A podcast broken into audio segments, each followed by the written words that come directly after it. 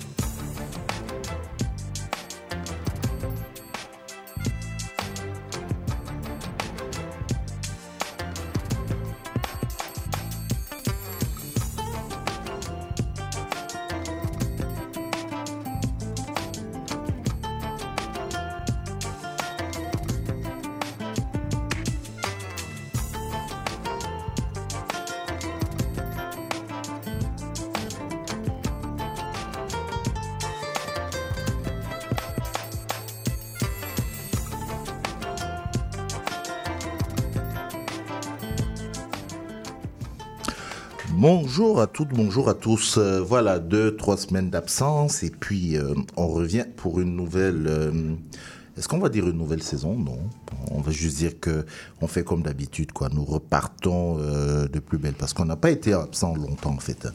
On peut pas se prévaloir d'avoir été absent, comme par exemple l'ami Chad, Chad d'Amour, euh, que vous écoutez tous les samedis matins, hein, ou alors ceux qui sont partis depuis le mois de juillet. Nous, ça a juste été deux petits euh, dimanches, et puis nous vous retrouvons avec énormément de plaisir. Euh, ou, je vais être plus honnête, je vous retrouve. Parce que vous savez quoi? Euh, ouais, ben c'est moi seul qui suis revenu. Euh, les autres sont encore en vacances partout, dans la forêt. Malia est dans la forêt. Palina est quelque part au bord de, ben, dans le Grand Nord. Eve visite le Québec, ainsi de suite. Et non, mais néanmoins, on va vous donner une, euh, une très très belle émission. On va parler de sujets relativement, euh, ouais, quand même un peu oh, pour une émission genre fin de vacances, retour de vacances, ça fait un peu. C'est tout un style. On va, on va parler d'intelligence euh, artificielle. Ça, c'est Malia. Vous savez, Malia, l'intelligence artificielle, elle, aime les sujets un peu compliqués. Donc, sa chronique va tourner tout autour, pendant que Sandra ben, va nous faire un petit retour sur l'un des derniers festivals euh, de l'été, qui est le festival Afromonde, qui se termine en fait euh, aujourd'hui. Euh, elle va nous en parler. Euh, nous, on va parler de, ben, de police, la police du Québec, euh, qui reçoit des formations sur le profilage racial et social. Tiens, tiens, comme c'est nouveau. Mais bon, tout ce qui est dans le sens de faire avancer les choses, on l'applaudit. Et ça, on va en parler avec euh, la vice-présidente de la Commission des droits de la personne. euh, Madame Mirlande Pierre, ce sera un peu plus tard dans, l'émission. On va parler, vous savez, on parle en ce moment de la France, euh, vous savez, on parle de l'Afrique, l'Afrique de l'Ouest, où il y a toute une région, le Niger, le Burkina, le Mali, la Guinée, où, voilà, les militaires sont en train de reprendre le pouvoir. Pour ceux qui ne le savent pas, parce qu'ils avaient souvent pris le pouvoir dans ces pays-là. Et en l'occurrence, aujourd'hui, c'est le Nigeria. On entend la France, euh, voilà, beaucoup de manifestations anti-françaises, donc anti-État de, de la France.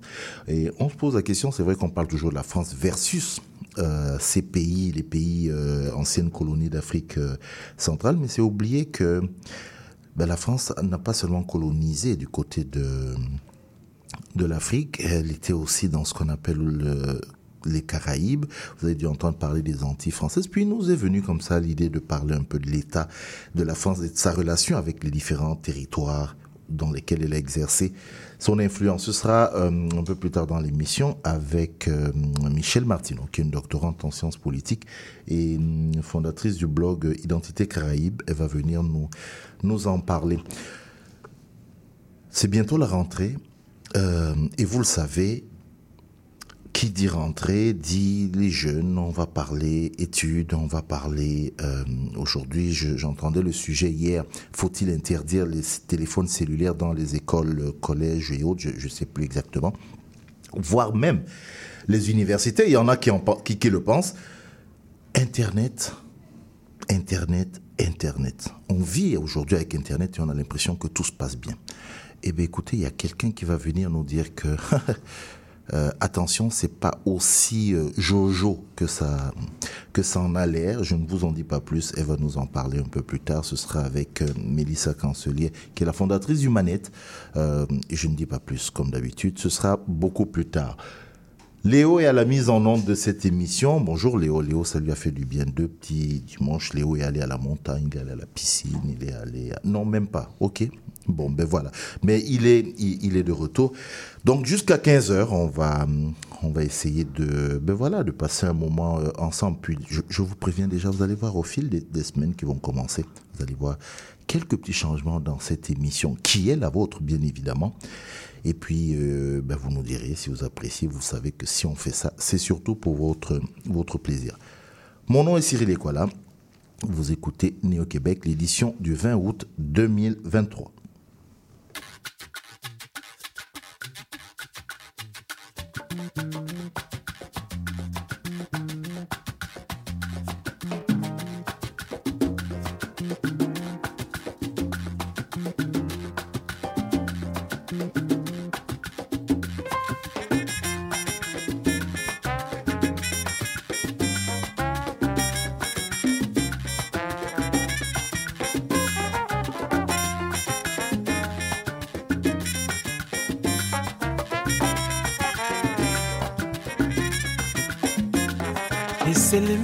we munyenge na kenji senyolo bimba muni ya jango na disomele boko. Longele ndie munyenge wapome ya ndenyola nje mutaka mutiti polo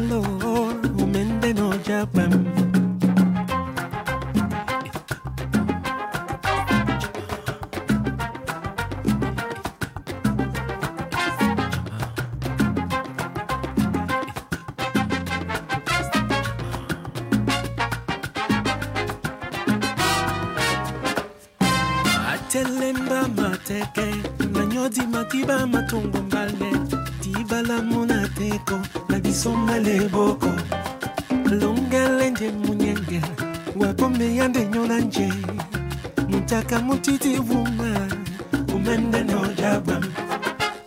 Jenna, jenna. Isele sonika jale, wakati bondoko, timeso nanginya bona vegeta, mabuma bindo, masive ne polo, mola odanya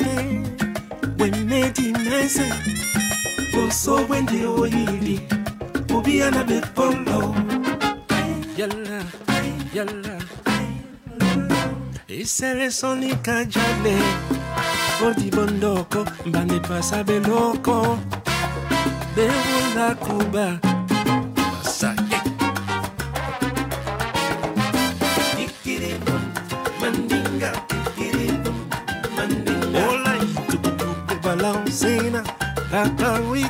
top right.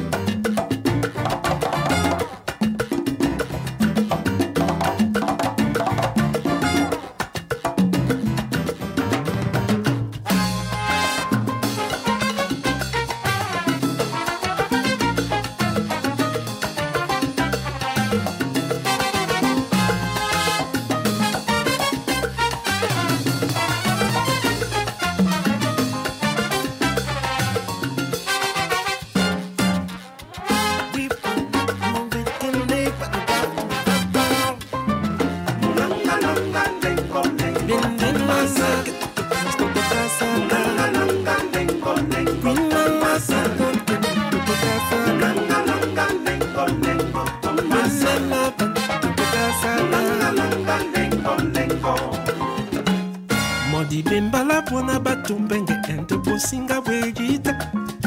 Na bolama bumambido mpe mopeme ndenika mondekanga munyenge tumba joa joa inelaftanga pandekon babinelafton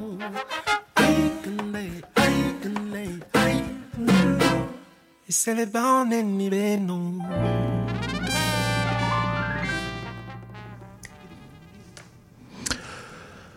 Voilà, on commence cette émission avec euh, Richard Bonnat qui nous met de bonne humeur. Euh, je vous ai donc dit, mon invité est en face de moi, fondatrice de euh, Humanet. Je dis bonjour à Mélissa Cancelier. Bonjour Mélissa. Bonjour. Mélissa est ingénieure de recherche en neurosciences à l'Université d'Oxford, ensuite euh, diplômée d'HEC Paris. C'est dans le secteur de la technologie euh, que tu... On, on va se tuer, hein. on, on va pas faire semblant, on se tue.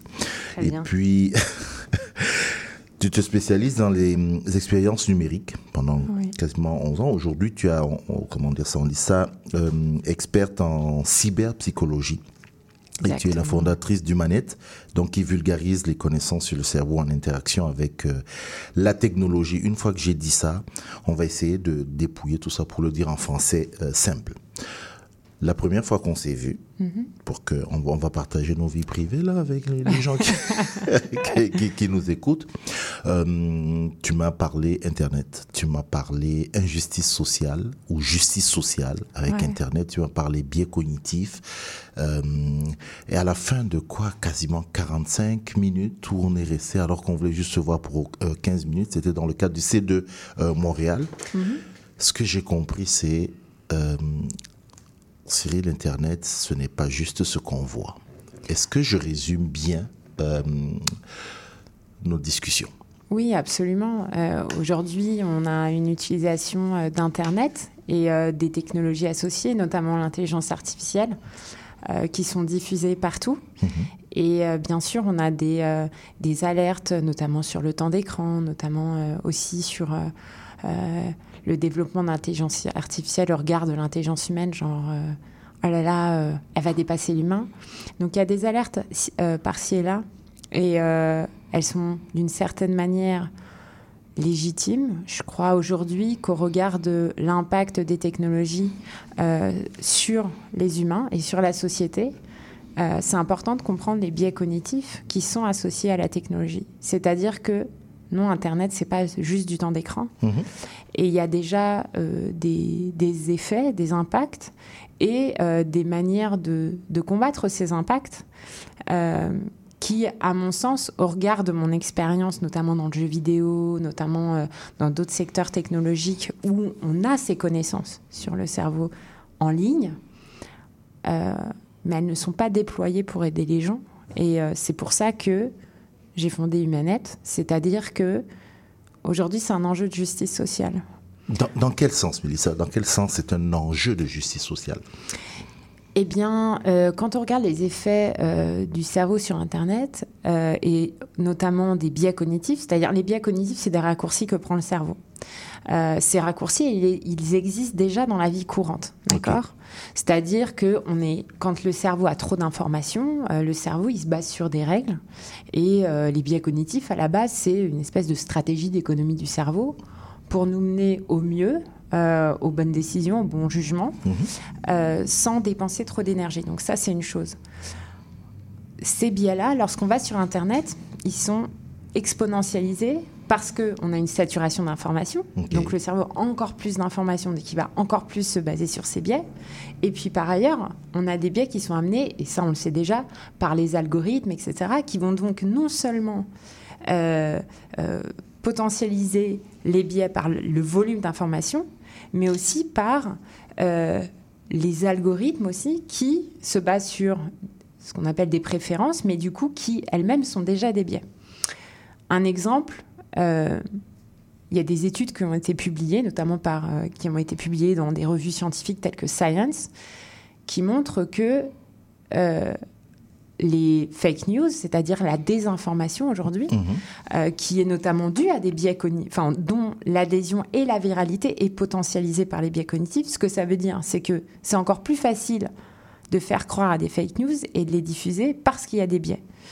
Eh bien, aujourd'hui, il, a été- il y a tout un corps de scientifiques qui ont été capables de montrer euh, que les fake news ben, étaient en tout cas euh, plus perméables à euh, des partisans conservateurs. Ok. Donc, et On, donc on pourrait dire l'inverse.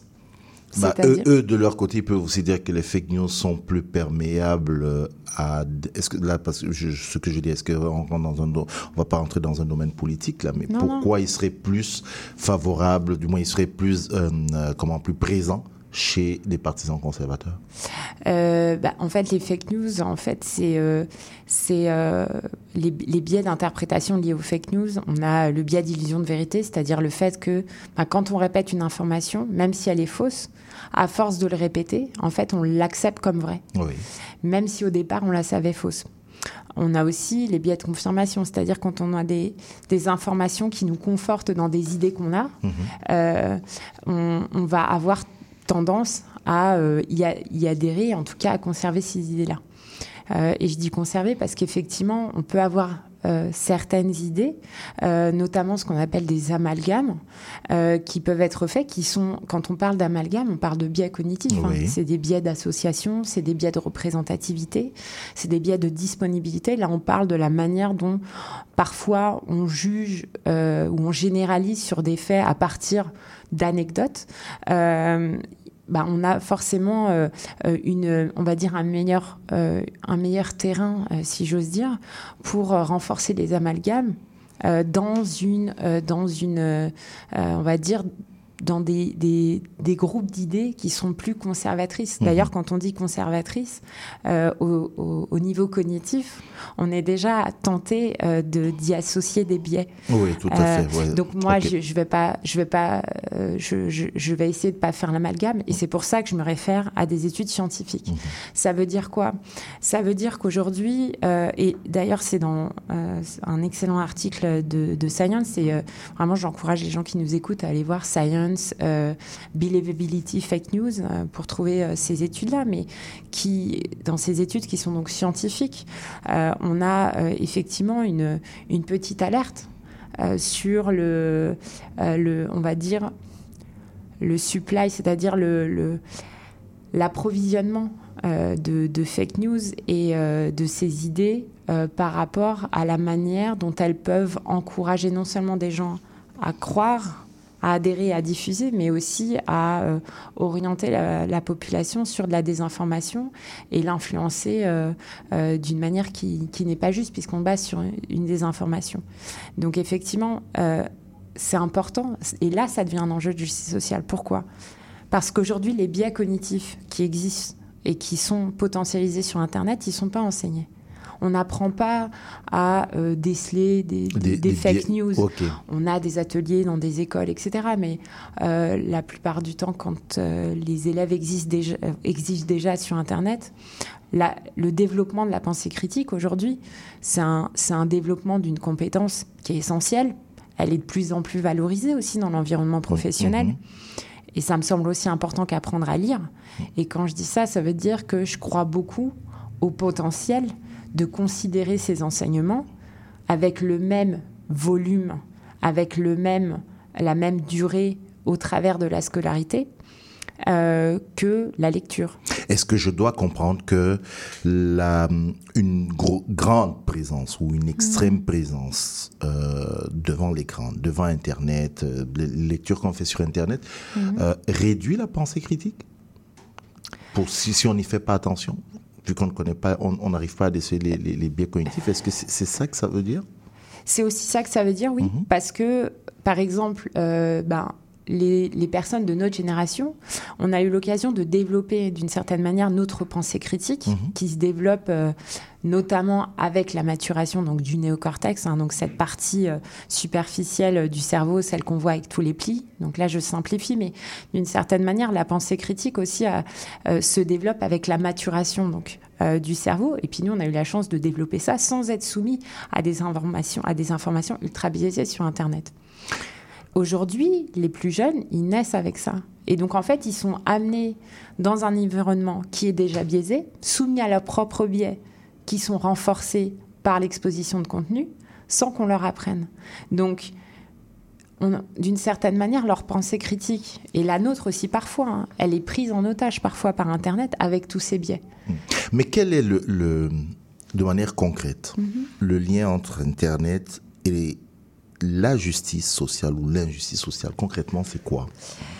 Concrètement, Qu'est- Qu'est-ce qui te, je, je dirais pas te fait peur, t'inquiète Ah, Pourquoi tu, Parce que c'est ça qui a fondé Humanet, hein, hum- humain euh, et puis le, le net, c'est ça qui a fondé Hum- Humanet. Qu'est-ce qu'est-ce qui te, voilà, c'est ça.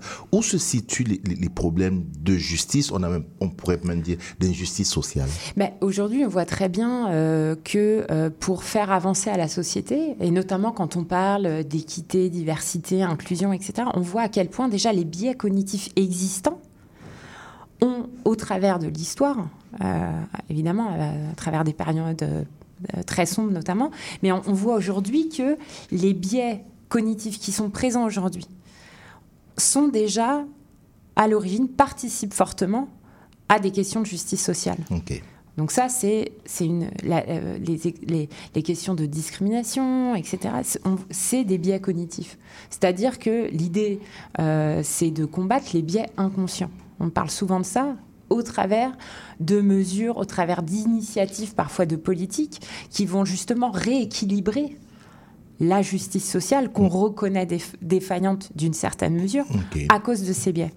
Si ces biais sont renforcés par Internet, mais qu'on n'apprend pas aux gens à se défaire de ces biais, les effets sur la justice sociale vont être démultipliés.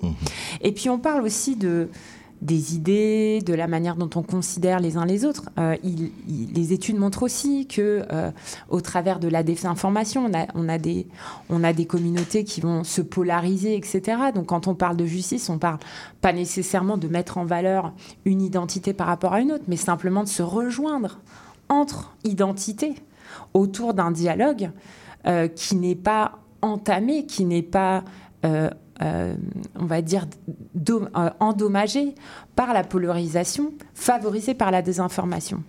Par ailleurs, on a les enjeux de cybersécurité. D'accord? Les enjeux de cybersécurité, euh, c'est simple, ça veut dire que, bon, on a 95% des attaques euh, qui sont tracées à l'erreur humaine aujourd'hui. Et malheureusement, on propose des solutions techniques. euh, et, et alors attention, c'est super et il en faut absolument.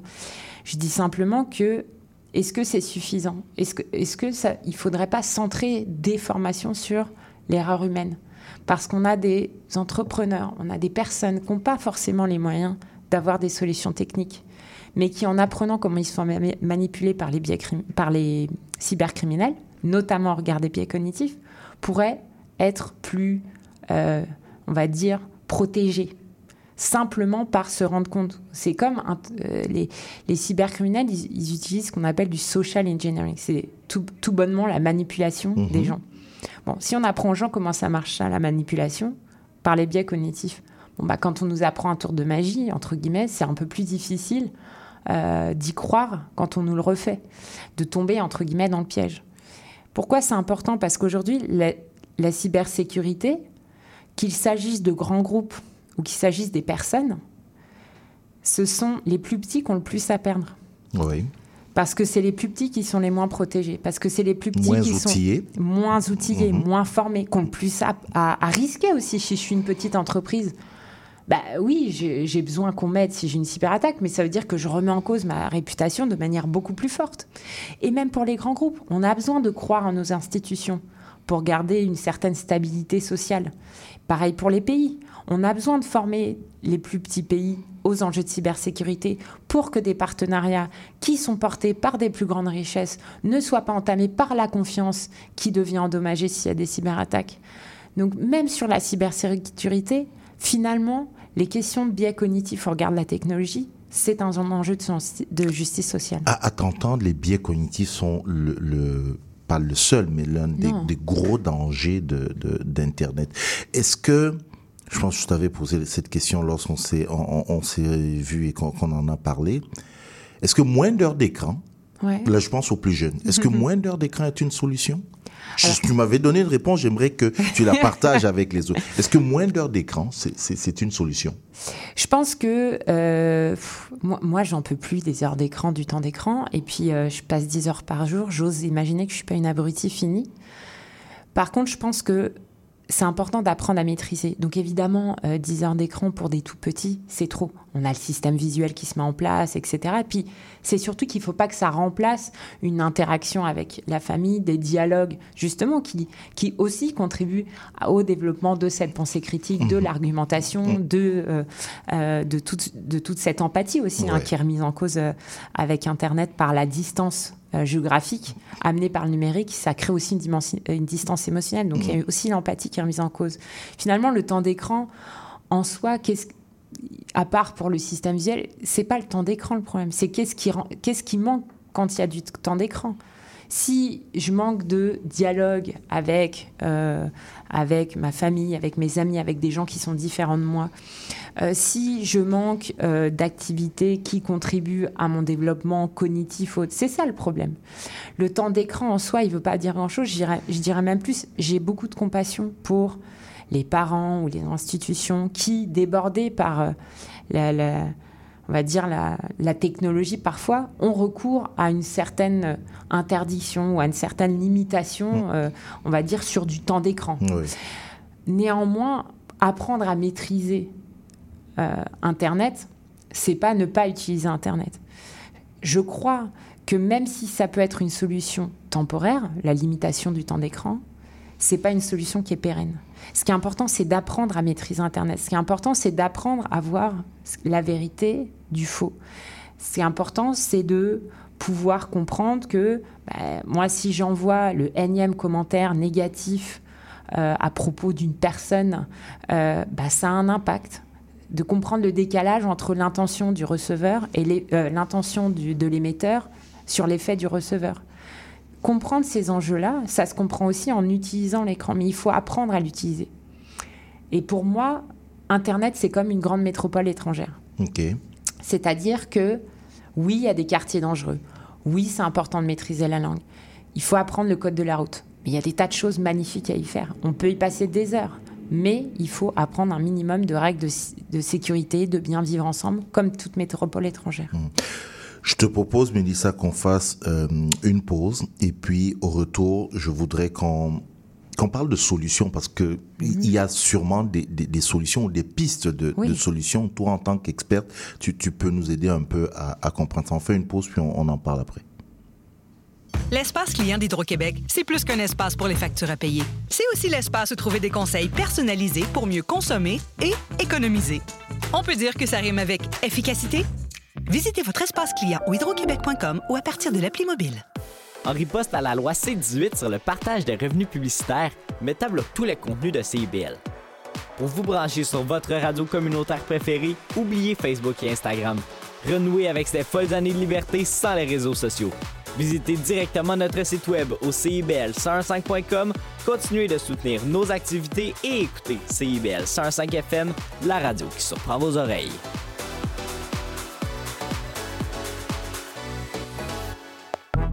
Sexopop, c'est votre magazine hebdomadaire de vulgarisation sexologique.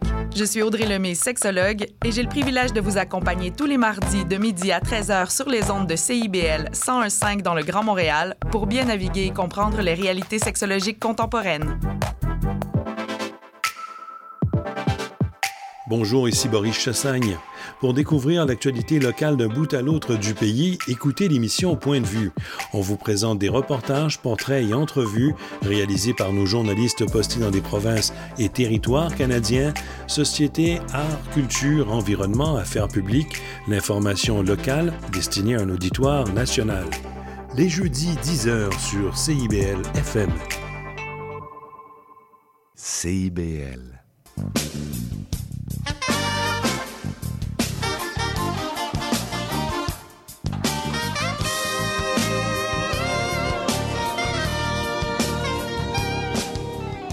Terminer et commencer la semaine, écoutez Cyril Equala et son équipe. Né au Québec tous les dimanches de 13 à 15 heures sur CIBL.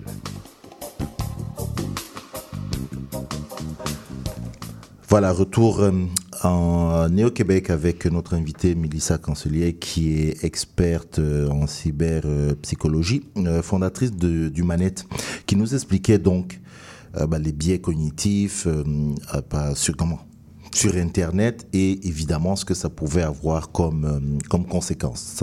Et là, j'ai appris encore une nouvelle chose, biais cognitif, on peut voir par biais cognitif ben, des genres de raccourcis du cerveau. Ça, maintenant, je vais, je vais être un peu plus savant quand je vais expliquer les choses. euh, Mélissa, je voudrais qu'on parle, une fois, qu'on parle un peu solution, parce qu'une fois que tu as fait ce, ce, ce constat euh, bah, lié à tes études et tout, euh, tu crées Humanette. Ouais. Euh, Humanette, quelques mots sur Humanette. C'est quoi? Alors, Humanette. Quel est l'objet de cette entreprise?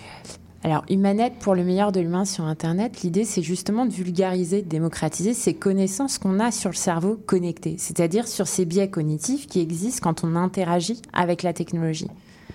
Et l'objet, en fait, c'est que moi, ça fait... Je t'arrête tout de suite. Oui. Ce que tu viens de dire est tellement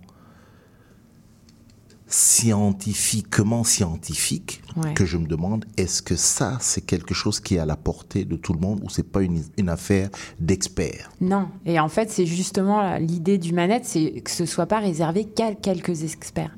L'idée, c'est de simplifier les connaissances sur le cerveau en interaction avec la technologie.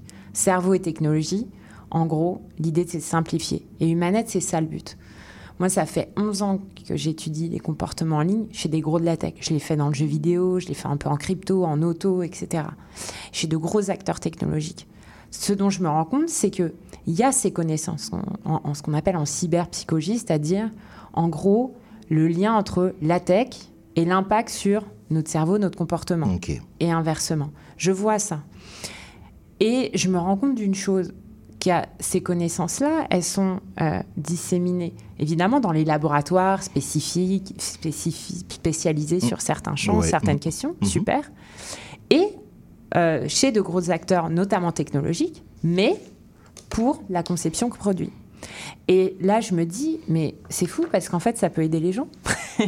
c'est ça Euh, et malheureusement, on, on- on ne. Alors, il n'y a peut-être pas forcément beaucoup, beaucoup euh, euh, d'experts. Et puis après, il y a, aussi une urgence hein, euh, qui s'est manifestée ces dernières années. Clairement, la pandémie et puis ce recours, euh, on va dire, aux technologies connectées en ligne euh, a aussi intensifié euh, ce- ce- ce- cette espèce d'appel, en tout cas, faire de ces connaissances quelque chose qui peut aider les gens et pas simplement les gros acteurs tech comme je le fais, comme je l'ai fait en tout cas depuis 11 ans au quotidien. Et donc c'est ça Humanette. Humanette, c'est pour démocratiser ces connaissances, les rendre disponibles, faciles, accessibles et actionnables. Et voilà le point central. Moi et mon esprit un peu, euh, voilà, je vais pas tout dévoiler, mais je vais dire curieux et parfois beaucoup de doutes. Avec ce que tu viens de dire, ces connaissances existent. Tu dis disséminées dans les labos, dans les, les- tout un tas de choses. Ah, Est-ce que quelque part les euh, les compagnies, les, les- les gros joueurs de la technologie ont un intérêt, ça c'est peut-être même parce que je regarde trop de films là, ont un intérêt à ce que les ces connaissances Ouais. bah, ne soient pas à la disposition euh, du public. Euh, alors, je pourrais dire oui, ce serait facile de dire oui. Je crois que, et pour l'avoir vécu dans, dans de très grosses organisations, même au sein de ces organisations, l'idée c'est que de ces connaissances-là, on extrait un petit bout très spécifique, juste pour aider à rendre un produit euh, euh, plus facile à utiliser, euh, plus, plus, plus accessible, etc. Donc finalement, dans l'absolu, oui. Est-ce que c'est fait de manière intentionnelle? Moi, je ne l'ai pas vécu. Euh, et parce qu'en fait, même au sein d'une organisation, c'est disséminé. Et je le sais, puisque je vois même que, euh, euh, même dans des organisations, qui, on pourrait dire, oh là là, ces connaissances-là sont utilisées, on a euh, des personnes dans ces organisations qui parfois ont une utilisation, euh, on va dire, des technologies, qui au regard, au regard des, biais de- des connaissances sur le cerveau, ne seraient pas nécessairement indiquées, recommandées. Donc, non. Humanette, ce que ça permet, c'est de rassembler ces connaissances pour y faire du sens dans la vie courante. Et c'est ça, en fait, qui me semble manquer aujourd'hui à la table. C'est ça qui, me semble manquer aujourd'hui à notre société. Et euh, tout simplement, à, à, travers des connaissances que j'ai, que ce soit de la famille, des amis qui viennent voilà, me poser des tas de questions. Oh là là, mais moi j'ai ce problème-là. Euh, mon, mon, enfant est euh, complètement euh, dingue des jeux vidéo, c'est difficile d'avoir un dialogue. Oh, mais qu'est-ce que tu penses de mettre les, photos des enfants sur les réseaux? Est-ce que que en maillot de bain ou alors, enfin, que pas en maillot de bain ou pas du tout J'ai des questions des parents, d'amis qui, qui, me posent. Oh Et tu réponds quoi? À ces questions-là, justement eh Parce ben, que là, ceux qui nous écoutent, là, j'imagine, c'est ça. Qu'est-ce que tu réponds bah, Au début, j'ai essayé de les rediriger. Je me suis dit, ah, mais euh, je vais trouver sur Internet quelque chose qui rassemble tout de manière simple. Puis je trouvais pas. Ok. Ou alors je trouvais des articles un peu pop euh, du style euh, le temps d'écran. Oui. Ou qu'est-ce que je fais de ça? C'est pas actionnable. Les gens se sentent sous l'emprise et n'ont pas les moyens de, de, comprendre ce qui se passe. On leur dit juste quoi faire, quoi pas faire. Mais pourquoi ça fonctionne comme ça? Donc les gens culpabilisent. Aujourd'hui, euh, je, me suis rendu compte, qu'à force de simplifier pour leur donner des recommandations, euh, finalement, j'avais accumulé énormément de connaissances que j'ai quand même sanctionnées par correction par un diplôme professionnel en cyberpsychologie, mais à travers mes études en neurosciences, ma carrière en tant qu'ingénieur de recherche, notamment à Oxford, puis ces 11 ans euh, en tant que spécialiste euh, expérience numérique, évidemment que j'ai accumulé des connaissances particulières. Et c'est d'ailleurs pour ça que je pense que les gros de la tech, dans l'absolu, on pourra dire évidemment que ça les sert. D'autres, mais par ailleurs, ils n'ont pas 40 000 experts non plus. Hein. Mmh. Moi, ça fait 11 ans que je cherche pas de travail. Euh, et je pense qu'il n'y a, a, pas forcément beaucoup d'experts. L'idée, c'est de me dire, mais si moi, je fais rien, je pourrais blâmer personne. Personne, tout à fait. Ouais. Mm. Et je t'entends, pour, pour terminer, je t'entends et je me dis, je, je vois à quel point l'éducation, euh, mais pas seulement l'éducation euh, à la maison, mais même l'instruction. Tu vois, tu as mm-hmm. tes années à Oxford, tu as tes années euh, d'études et tout. À quel point plus on a un niveau quand même d'éducation élevé, ouais. mieux on comprend ça. Absolument. Et donc, on est beaucoup plus sujet à être manipulable quand on, on, est, on, est, on est démuni. Du moins, on, on, fait partie des classes sociales les moins, Absolument. les moins nantis. Absolument. Et c'est ça le combat. Et là aussi, ouais. euh, tu vois, là aussi, on a un enjeu de justice sociale énorme. Ouais, ouais. Parce que même, sur, même aujourd'hui, si on prend des ateliers d'expérience de, numérique, etc., de, mais qui va avoir les moyens de recourir à certains experts, à des ateliers pédagogiques, mmh. à, des petits, à des petits cours en plus euh, du programme scolaire qui pourra déjà prendre en compte certains de ces aspects-là, même si, à mon sens, il en faudra encore plus. Mais ça va être euh, les personnes qui ont le plus de moyens. Et donc, finalement, là aussi, on a un enjeu de justice sociale. C'est pour ça qu'avec Humanette, l'idée, quand, on en parlait, c'est ah là là, mais du coup, ça va être, euh, c'est quand même quelque chose de scientifique. Ouais. Alors moi, je le suis. J'essaye de démocratiser, c'est-à-dire je le fais de manière euh, très très pédagogique. Je m'adapte au niveau de connaissance de mon audience, que ce soit en école, que ce soit en entreprise. Je ne vais pas que enseigner à des personnes, euh, de faire des formations que pour le secteur des jeux vidéo. On s'entend bien. L'idée, c'est de démocratiser tout ça. Donc on pourrait le démocratiser aussi ici à la radio. Absolument. N'est-ce pas Absolument. Je vous ai dit que vous allez avoir des surprises dans cette émission. Mm. Merci beaucoup, Mélissa Cancelier. Merci, Merci. d'être venue nous, nous, parler de ça. Et là, tu as pris un engagement devant les milliards de personnes qui nous écoutent. tu as dit que tu vas démocratiser aussi ici J'en euh, à, la, à, à, la radio. Donc, mesdames, messieurs, vous venez euh, ben là d'entendre tout de suite Mélissa prendre euh, cet engagement, mais surtout euh, qui va aider vous, moi, Léo, tout le monde euh, à, à, comprendre un peu euh, Internet et à mieux à savoir, euh, à savoir l'utiliser. C'est toute une tâche. Absolument, et, et j'espère que vous aurez des questions des gens. Oui, on et espère aussi pour que tu, pour que voilà, tu que puisses je réponde apporter à leurs des, besoins. À leurs ouais. besoins. Okay. Merci beaucoup Mélissa, je rappelle donc fondatrice de, du Manette et puis vous allez en entendre parler, vous allez la voir de plus en plus euh, présente. Euh, elle est sur les, les, les réseaux, euh, vous pouvez écrire, elle dans la mesure du possible, elle va, elle va vous écrire aussi, elle va pouvoir vous, mm -hmm. vous répondre. Mais c'est promis, on se reparle nous très très très très très vite. Alors Merci à bientôt. Encore. À bientôt. À bientôt. À bientôt.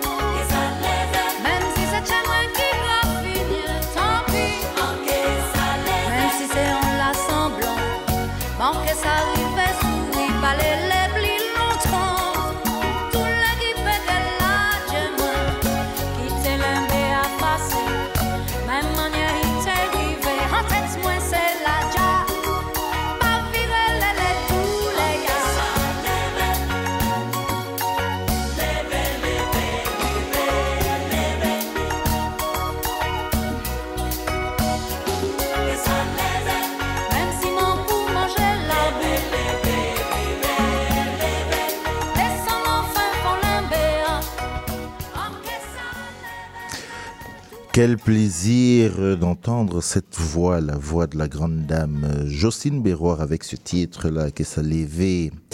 Euh, bon, là on va passer complètement sur un autre, un autre sujet là. Euh, euh, vous savez ce qu'on va faire je pensais à, on a suivi un peu l'actualité tous ces derniers temps. Euh, vous savez ce qui se passe. J'ai évoqué un peu le, la situation euh, quand je vous ai présenté l'émission. Je vous ai dit qu'on parle beaucoup de la de la France et tout ça. Euh, je vais demander ce qu'on va faire. On va passer un extrait,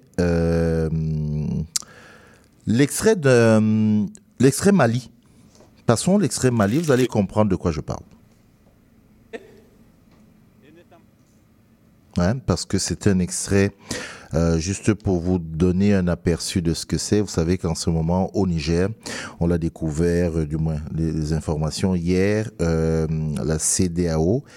Et la communauté des États de l'Afrique de l'Ouest a décidé donc ben, finalement qu'elle était à un jour à peu près de, de lancer une opération au Niger pour remettre en place le président Bazoum. Je voudrais qu'on écoute un extrait pays était agressé de l'extérieur, on le sait, et n'étant pas sûr de la cohésion de l'armée, de l'état de son moral, de ses capacités à faire face à cette situation, si c'est la Constitution dans sa lettre qui devait être appliquée, il y avait des risques que ce pays, qui constitue un pôle de stabilité dans notre zone, bascule aussi dans l'instabilité. Même si nous devrions considérer qu'il s'est agi d'un coup d'État, la raison commande que nous fassions le pari que, à la faveur de cette transition pour laquelle nous avons exprimé notre point de vue et demandé de faire les choses conformément à un certain nombre d'objectifs qui nous ont été promis et sur lesquels nous sommes en train de marcher,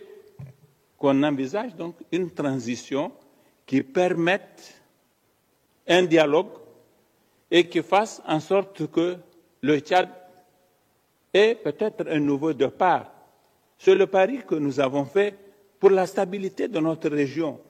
Nous aurions pu être très à l'aise pour dire que c'est un coup d'État, nous le condamnons, et après, et après, et après, qui va faire face aux colonnes des rebelles? Et si elles venaient jusqu'à N'Djamena et qu'il y a une guerre civile, quels vont en être les résultats? Qui va appliquer la Constitution en ce moment? Quelle est la modalité de l'application de la Constitution? C'est autant de questions complexes que nous nous sommes posées et qui ont présidé à notre décision de dire on fait le pari avec les militaires et c'est le travail de suivi que fait l'Union africaine aujourd'hui. Voilà, ce que vous venez d'entendre, c'est le président euh, Mohamed Bazoum du Niger, celui qui a été déchu de son, de son poste. Ça, c'est le propos qu'il tenait il y a quelques années lorsqu'avec... Euh, un certain nombre d'autres présidents euh, africains et puis avec Emmanuel Macron à ses côtés, il était en train de justifier pourquoi il soutenait euh, bah, le coup d'État de Kaka Déby, c'est le fils d'Idriss Déby, le président du Tchad, qui avait été dégommé, euh, oh, excusez-moi la familiarité, par un coup d'État. Et là, le fils, voilà, c'est lui qui a pris la, la, place de son père. Non pas qu'il ait fait le coup de, le coup d'État contre son père, mais il a profité du, du fait qu'il y ait eu un coup d'État, le petit désordre dans le, voilà dans l'armée l'a conduit à prendre le pouvoir et euh, ben, ces présidents ont décidé que non, voilà la justification qu'ils donnaient ça allait permettre quelque part ben, de garder une stabilité. il se dit, s'est dit, ben, pourquoi on ne se donne pas une chance euh, ben, d'essayer avec les militaires? On va voir ce que euh, ça va donner. Je vous dis bien, c'est le président euh, du Niger, Bazoum, qui lui vient de subir un coup d'État et pour lequel des pays de la CDAO, avec à leur tête Alassane Ouattara, le président de la Côte d'Ivoire, menacent d'aller faire une guerre parce qu'ils veulent le remettre au pouvoir, parce que selon eux, on ne veut pas de coup d'État euh, en Afrique. Bien sûr que personne ne, veut de coup d'État, personne ne veut de putsch militaire.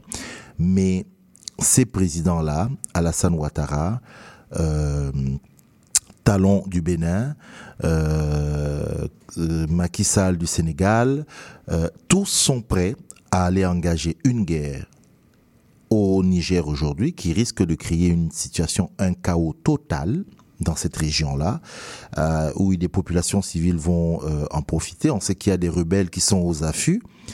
Et en fin de compte, qu'est-ce qu'on est en train d'y voir? Derrière, on voit des, évidemment, tous les analystes vous le disent, la France ne peut pas perdre le Niger ça laisser toutes les grandes explications qu'on vous donne à gauche, à droite sur la souveraineté, sur la démocratie, sur tout ce que vous voulez. La France, qui est l'ancienne puissance colonisatrice, ne peut pas perdre le Niger. On va vous dire que c'est un point central dans la lutte contre le terrorisme en Afrique de l'Ouest, terrorisme qui, je signale, est né de, euh, de la Libye, lorsque ces mêmes puissances ont dégagé euh, Muammar Kadhafi, les rebelles se sont réparpillés un peu partout. Le djihadisme a pris pied euh, dans toute la région de l'Afrique de l'Ouest et voilà les conséquences, on est prêt à ça. Alors hier, on était prêt à soutenir Kaka Déby qui est donc au pouvoir aujourd'hui à la suite d'un coup d'État en donnant la chance aux militaires. Pour lui aujourd'hui qui a été dégommé, non, il faut le remettre au pouvoir parce que constitutionnellement, il est le président élu. Nous sommes en train de préparer euh, ici à Néo-Québec une émission spéciale sur euh, le Niger, le, la Guinée, le Mali, ainsi de suite, pour comprendre un peu ce qui se passe dans cette région. D'ailleurs, je lance un appel parce que euh, je l'ai lancé l'appel, je suis en train de chercher euh, des membres de la communauté euh, nigérienne. Je sais qu'il y a deux semaines, ils ont tenu une, euh, une manifestation à Montréal. Malheureusement, nous n'étions pas là. Mais s'il y en a parmi vous qui, connaissent, contactez-nous, Néo euh, at gmail.com et puis on, saura un peu, euh, on, en saura euh, un peu plus. Donc vous dire que derrière tout ça, vous savez, on venait, on parlait tantôt de lecture de avec Internet, comment il fallait gérer ça. Je vous dis aussi pareil avec les informations qui, parviennent, il faut souvent les regarder avec beaucoup de recul lorsqu'on parle de, politique dans cette région. Euh, de l'Afrique subsaharienne. c'est, hum, oui, on va le dire comme ça, ben, c'est la France qui est derrière, la puissance occidentale américaine qui est derrière. Vous imaginez qu'ils perdent le Niger et que Wagner euh, vienne s'installer Écoutez, tout ça, c'est juste un combat, non pas de guerre froide qui se remet en place, mais ils peuvent pas, ces deux puissances ne peuvent pas perdre cette région du Niger au profit euh, des, Russes, notamment du, du, groupe Wagner. Donc ça vous donne un peu une idée. Mais c'est un peu de tout ça, colonisation, décolonisation. Ben nous allons aussi, ça fait, c'est un peu le sujet dont nous allons aussi parler pas nécessairement vers l'Afrique de l'Ouest. C'est le sujet dont nous allons parler un peu plus tard dans l'émission avec Michel Martineau qui est euh, notre invité. Je vous ai dit tantôt la fondatrice d'Identité Caraïbe. Euh, donc voilà. Est-ce que euh, on, se fait voilà c'est ça. On va aller on va faire une transition ouais au téléphone. On aura Sandra pour parler de Sandra Gassana. Elle va nous parler. Oui je sais la transition elle est mais alors tirée par les cheveux. On parle de guerre au Niger et puis là on va plonger pour aller euh, au festival. On, se met même pas une petite transition, euh, ouais, voilà, sinon ça fait bizarre.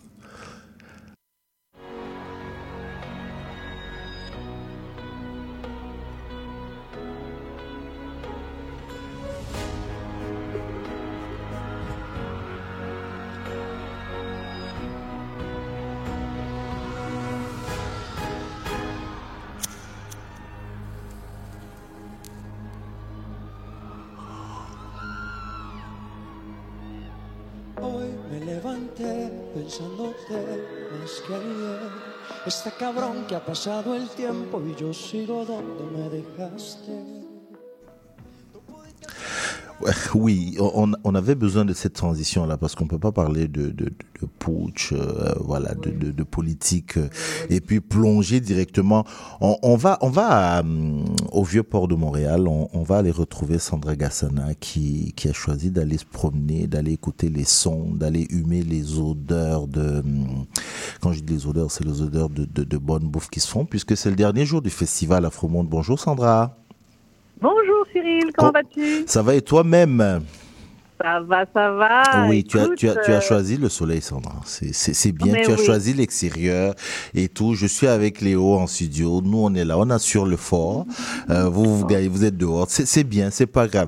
Sandra, c'est le dernier jour de, du festival euh, Afromonde, la, la 15e édition. Je pense que d'ailleurs, on avait, euh, pas, je pense, c'est lors de notre dernière émission, quasiment avant de faire notre petit, euh, on va dire quoi, en bon français, notre petit break qu'on en avait parlé parce que c'était la 15e édition avec un, un line-up euh, d'artistes euh, urbains, comme on dit, assez, assez impressionnant, assez, et même voire très intéressant. Et toi, tu, tu y allais, mais tu veux surtout mettre le focus, si j'ai compris, toi, tu veux surtout mettre le focus sur euh, la journée de la soirée de vendredi que tu estimes, tu as baptisé comme ça par toi-même parce que j'ai regardé la programmation, j'ai dit mais ils ont pas dit ça, donc c'est elle qui a décidé. Tu as dit que c'était la soirée des femmes. Mais oui, tu sais quoi, moi aussi, c'était pas mentionné comme ça dans, le, dans, la, dans la programmation, mais c'est l'animatrice qui plusieurs fois a, a dit Oh, ce soir, on met en, en l'honneur, euh, tu sais, on met, on met le focus sur les femmes. Puis je me suis rendu compte qu'en fait, en effet, et les DJ et les personnes qui ont performé, c'était toutes des femmes euh, mmh. vendredi soir. Et effectivement, l'animatrice la, la, euh, Katie Antoine, hein? Exactement, ouais. Katie Antoine, qui a fait un très bon travail d'ailleurs. Euh, oui, donc ce fameux festival, on en a parlé, oui, à l'émission de radio du 17 au 20, donc quatre soirées euh, pour ce festival. Je ne savais pas qu'ils étaient à leur 15e édition, ça aussi j'étais surprise. Et puis c'est au Vieux-Port de Montréal qu'ils ont décidé de s'installer justement. Alors quatre jours de musique et de danse, de kiosques, comme tu parlais de kiosques de nourriture. Moi, mon coup de cœur, ça a été les beignets. Il y a des beignets africains qu'ils ont, euh, un petit kiosque avec des beignets africains qui étaient délicieux. Alors je vous encourage, s'il en reste, oh, allez-y aujourd'hui.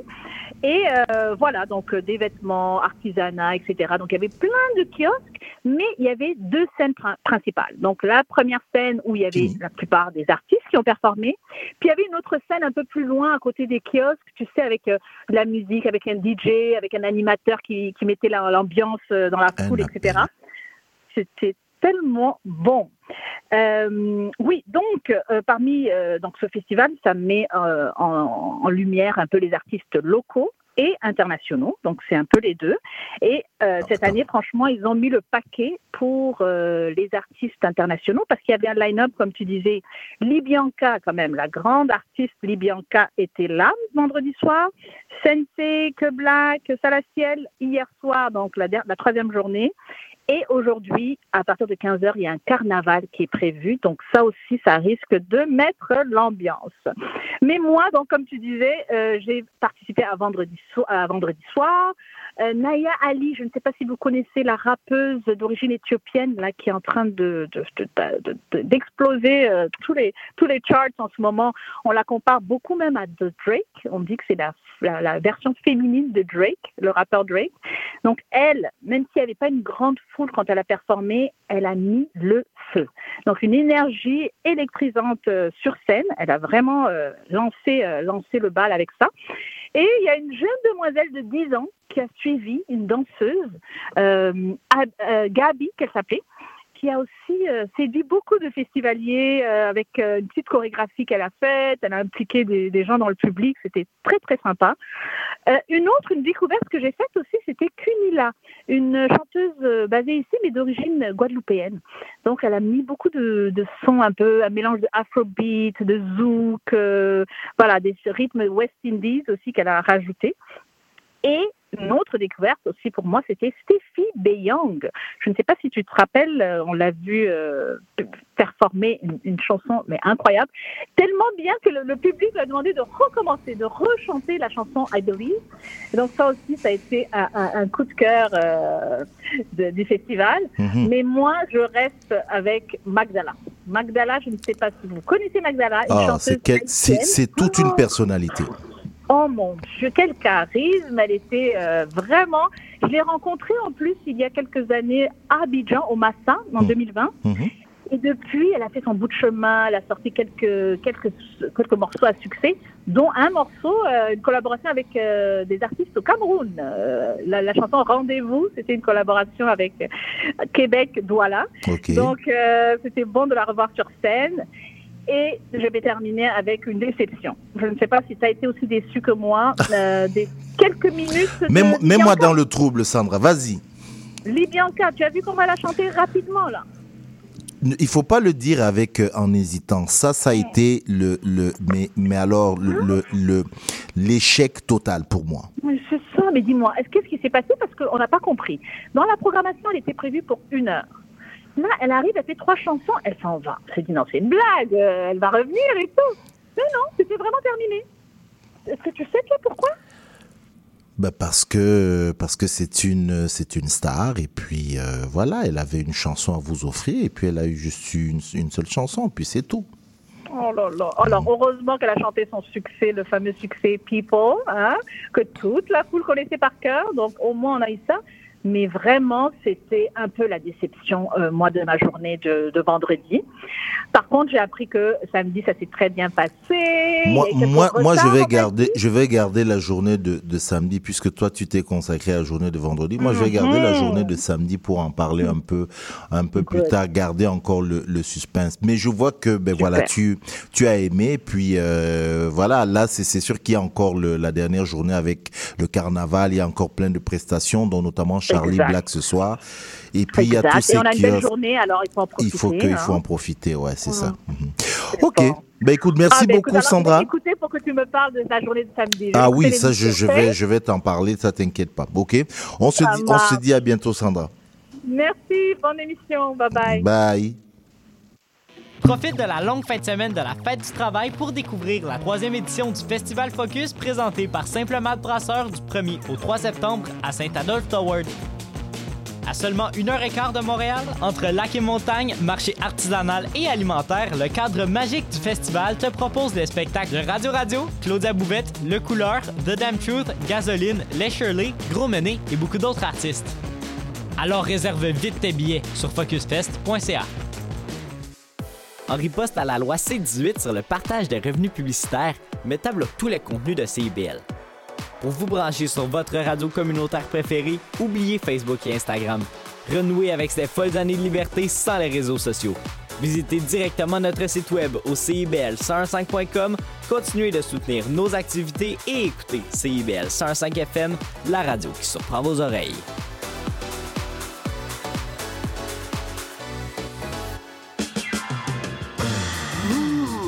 Décadence.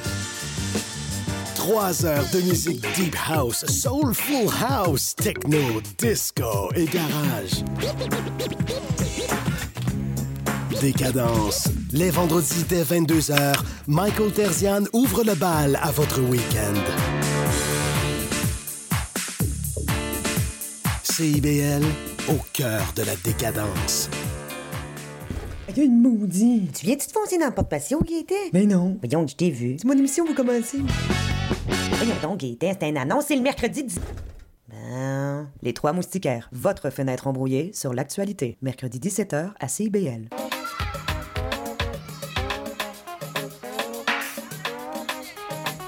Néo Québec, dimanche de 13h à 15h. C'est rafraîchissant.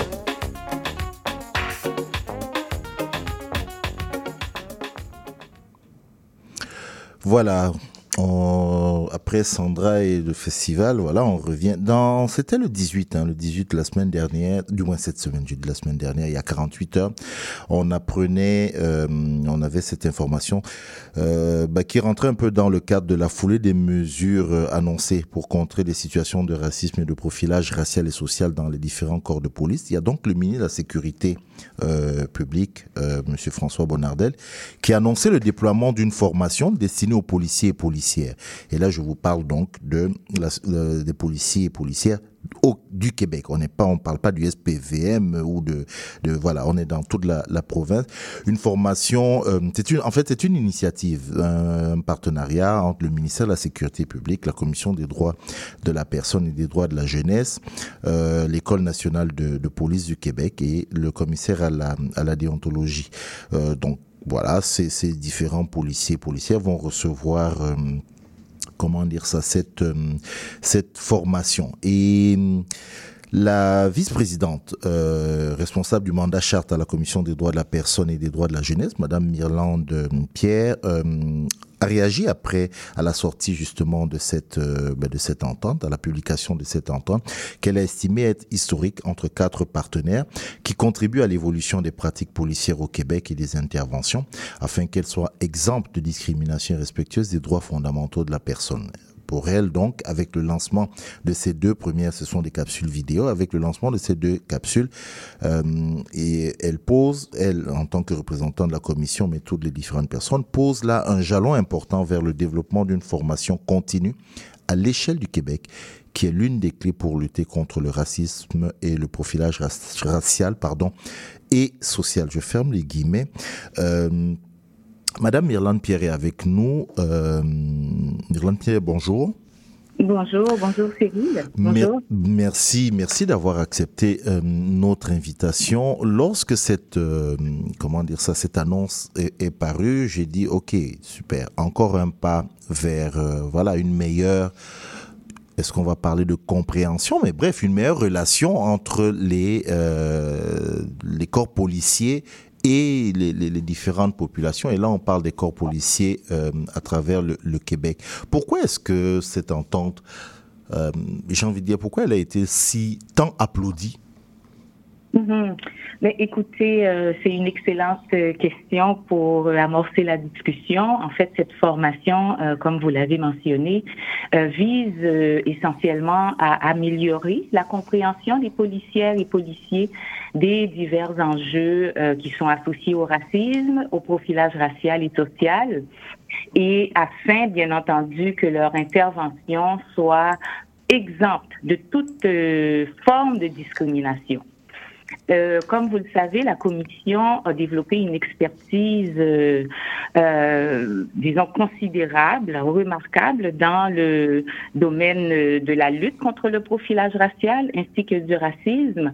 Alors, pour la commission, aux yeux de la commission, cette entente, elle est historique du fait qu'elle euh, réunit quatre partenaires clés, et c'est une première au Québec, où euh, quatre partenaires, dont le ministère de la Sécurité publique du Québec, l'École nationale de police du Québec, le commissaire à la déontologie policière et bien entendu euh, la commission des droits de la personne et des droits de la jeunesse. Donc c'est une entente historique euh, qui vient, qui réunit quatre partenaires clés pour lutter contre le phénomène délétère qu'est le profilage racial. Comme vous le savez, euh, c'est un phénomène euh, auquel euh, il faut s'attaquer de manière efficace et la formation constitue un jalon important dans cette lutte. Bien entendu, c'est pas une action isolée et ça, c'est l'approche que préconise la commission, que je préconise. c'est dans une série d'actions pour justement aborder les questions à la source et la formation en fait partie. Donc, c'est un jalon pour lutter contre le phénomène du profilage racial.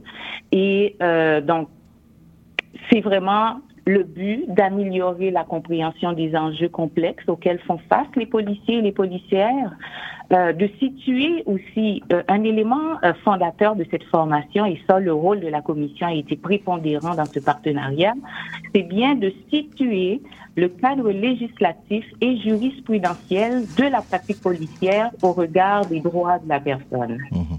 Alors, oui? Oui, Madame Birland Pierre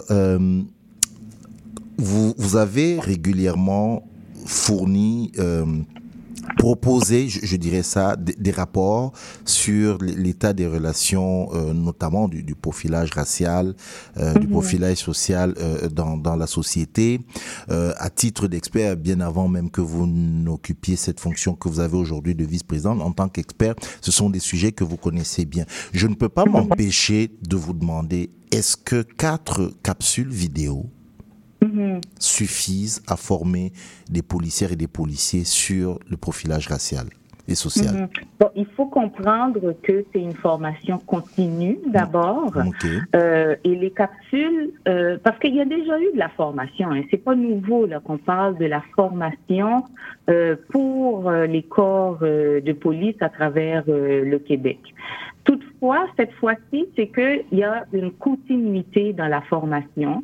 Euh, c'est une formation euh, qui va se déployer sur l'ensemble du territoire du Québec, mais aussi avec un contenu euh, qui euh, implique toute la question du cadre législatif et jurisprudentiel, mais aussi de stimuler l'introspection en vue d'outiller l'agent, les agents de police, pour leur permettre de détecter les situations à risque.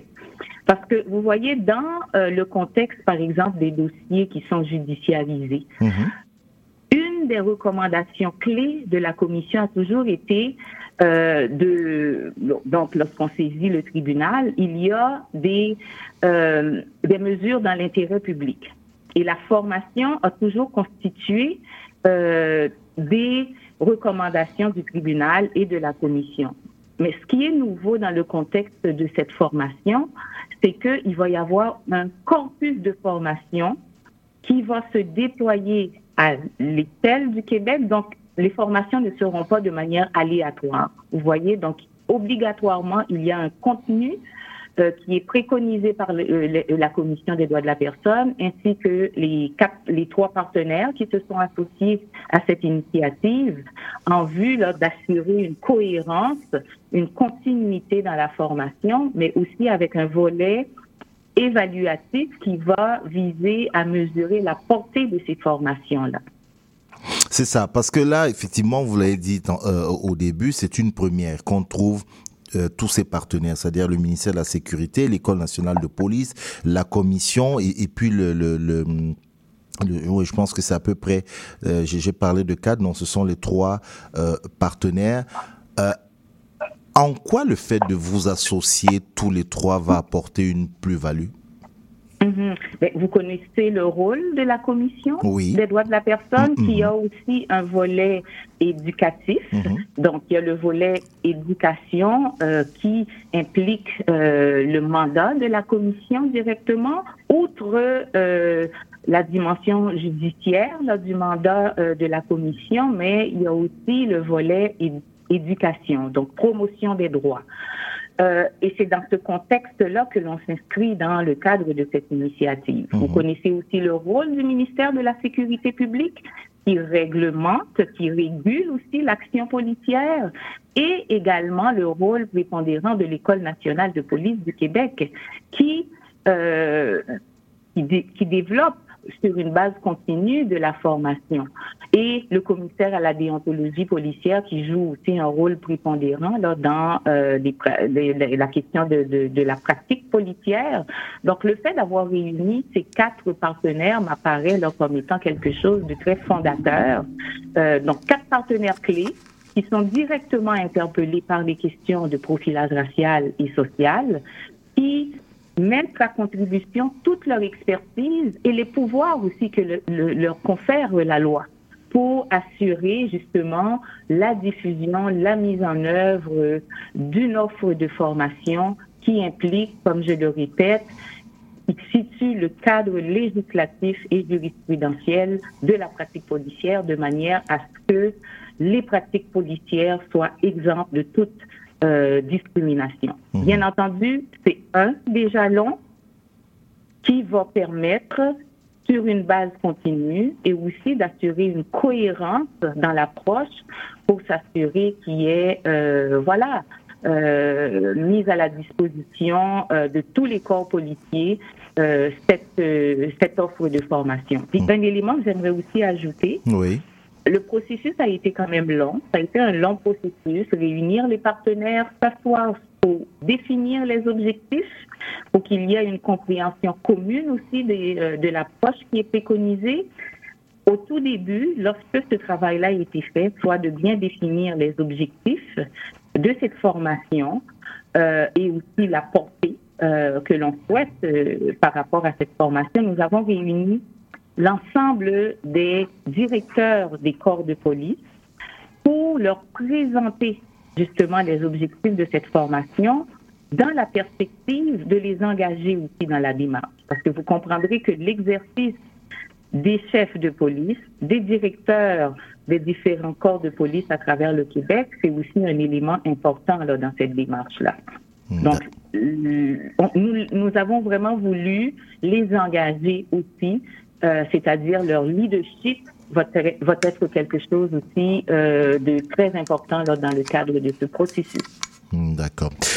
Merci, merci euh, Myrlande Pierre. Je rappelle encore la vice-présidente responsable du mandat charte de la Commission des droits de la personne et droits de la jeunesse. Euh, euh, juste vous rappeler que les deux premières capsules donc euh, sont seront disponibles ou sont déjà euh, disponibles et tout.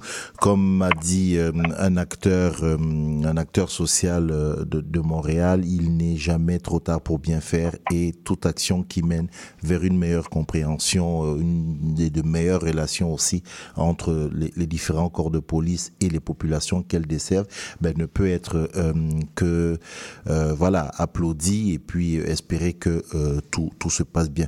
Merci beaucoup Myrlande Pierre et puis on se dit euh, à- bientôt. Ce fut un plaisir d'échanger avec vous. Merci. Au revoir. Merci Myrlande Pierre.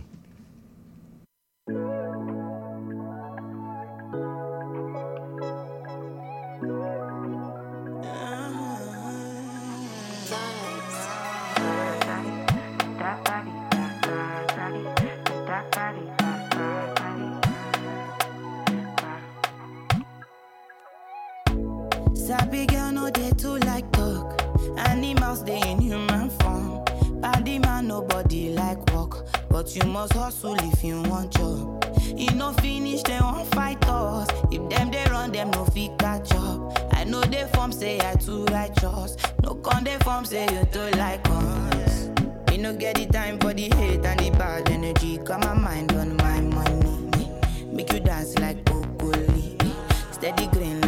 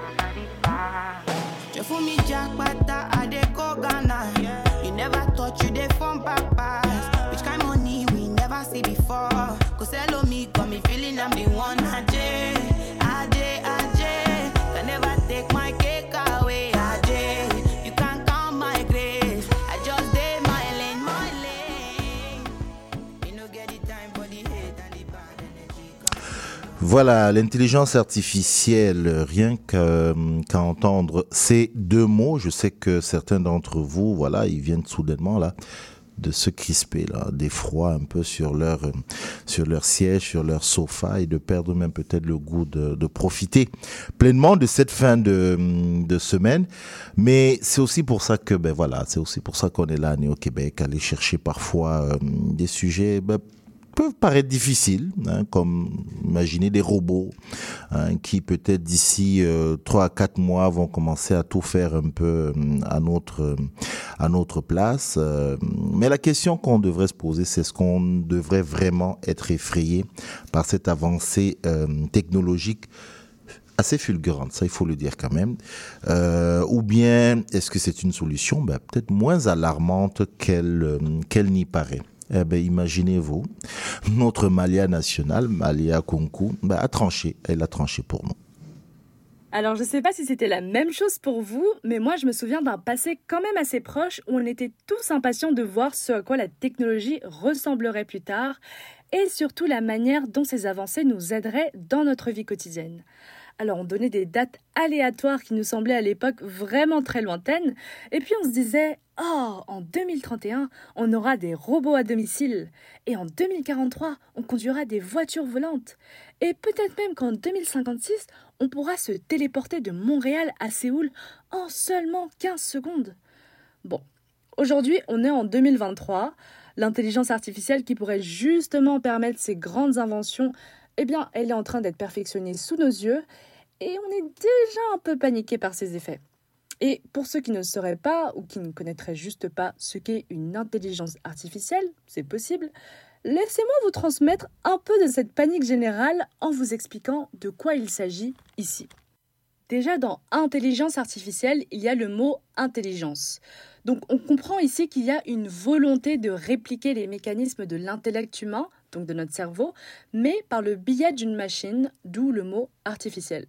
Et pour y arriver, ce qu'on va faire, c'est qu'on va entraîner cette machine. Donc on va lui parler, on va la stimuler, on va la tester, on va lui donner des pièges pour qu'elle les résolve, on va la faire tomber pour qu'elle se relève. Bref, on va vraiment faire en sorte d'interagir le plus possible avec elle pour que chaque interaction lui permette de mémoriser de nouvelles informations et qu'elle puisse devenir plus forte, mais aussi qu'elle puisse se calquer le plus possible sur un fonctionnement humain.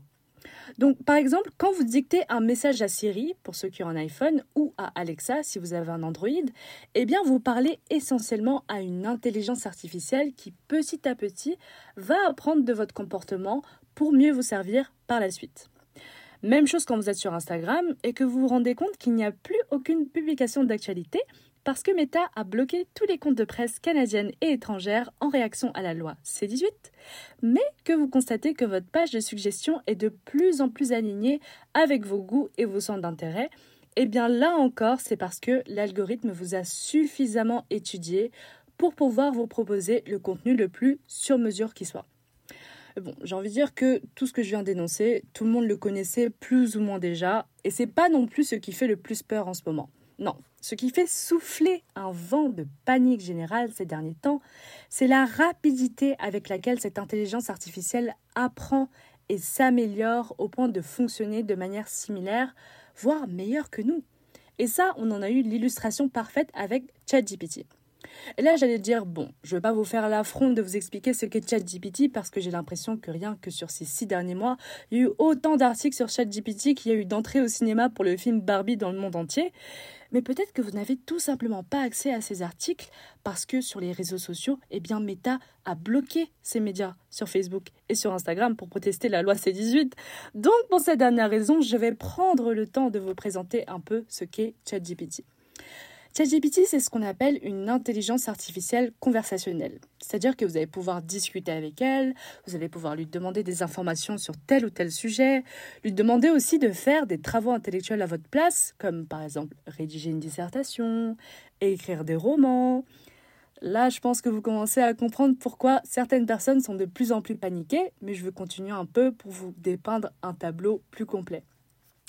Donc c'est un service qui est aussi gratuit. Et qui fonctionne par requête. Donc vous allez lui demander de la façon la plus claire possible ce que vous voulez et ChatGPT, grâce à ses 175 milliards de paramètres et sa gigantesque base de données, va vous répondre au meilleur de ses connaissances et de ses capacités. Et ce qui est vraiment impressionnant, c'est que ces réponses ont vraiment un naturel humain qui est très très proche de notre langage parlé.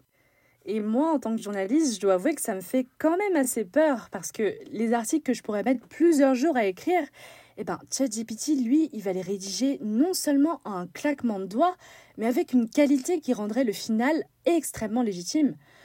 Donc, finalement, si on a une machine qui fait non seulement un bon travail, voire un meilleur travail que celui que un employé pourrait fournir, mais qui le fait 20 fois plus vite que cet employé et gratuitement en plus, n'oublions pas ça, eh ben, cet employé a de quoi se sentir en danger, professionnellement parlant. Et c'est vraiment la frayeur que ressentent beaucoup de personnes de nombreux domaines différents et qui ont peut-être fait de longues études pour atteindre le poste dans lequel ils sont, mais dont le travail peut maintenant être fait à la vitesse de la lumière par une intelligence artificielle qui ne fait que progresser et progresser et progresser au fil des requêtes qui lui sont demandées. Et il y a certains métiers qui pourraient vraiment être en péril, par exemple des métiers de l'informatique, ou même chose pour le domaine créatif, parce que pourquoi engager toute une équipe de scénaristes pour écrire un script quand ChatGPT pourrait tout rédiger de A à Z? Et pourquoi aussi engager des acteurs quand on peut juste réutiliser des images et des voix sans jamais avoir recours à des humains? Et c'est d'ailleurs l'une des plus grandes raisons euh, derrière la, grève en ce moment à Hollywood, parce que tout simplement, les studios s'en allaient tout doucement vers la voie d'intelligence artificielle parce que c'était une direction qui était moins coûteuse et plus pratique pour eux. Donc on a une situation assez apocalyptique des robots qui prennent d'un seul coup le pas sur l'humanité tout entière après avoir méticuleusement observé nos faits et gestes. Et il y a même des scientifiques qui ont alerté le Congrès américain en affirmant que l'intelligence artificielle était l'une des plus grandes menaces virtuelles à l'horizon et qu'il fallait vite faire quelque chose avant qu'il ne soit trop tard. Mais moi je me suis demandé, est-ce que cette panique n'a pas toujours été la même à chaque fois qu'on était à l'aube d'un grand changement technologique? Je me souviens, enfin je me souviens, j'avais 4 ans, mais il y a eu le bug de l'an 2000 où tout le monde était persuadé que la planète allait prendre feu le 31 décembre 1999 à 23h59. Bon, aujourd'hui nous sommes le dimanche 20 août 2023, tout le monde va bien. Puis il y aura un autre exemple qui est celui dans les années 80 des personnes qui avaient tellement peur des ordinateurs qu'on parlait de cyberphobie. Donc c'est une peur de toucher physiquement l'ordinateur ou de l'endommager, c'est aussi une réticence à lire ou à parler d'ordinateur, mais c'est aussi un sentiment d'être menacé par ceux qui savent quelque chose au sujet des ordinateurs, sans oublier la peur d'être remplacé par une machine ou de devenir son esclave. Donc c'est ce qui se passait dans les années 80.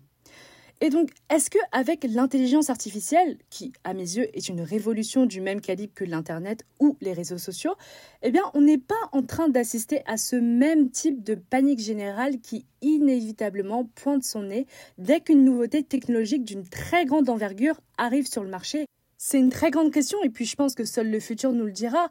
Mais est-ce que ça vaudrait pas le coup de mettre un peu de cette panique de côté pour voir justement comment au lieu d'être une compétition, eh bien l'intelligence artificielle pourrait potentiellement être une aide sans pour autant qu'elle prenne le dessus sur nous ou qu'elle absorbe tout de notre ADN. Moi, je pense que ça vaudrait vraiment le coup. Par exemple, je déteste écrire des mails, j'en ai des sueurs froides, j'en fais des insomnies la nuit, et ce n'est pas une exagération.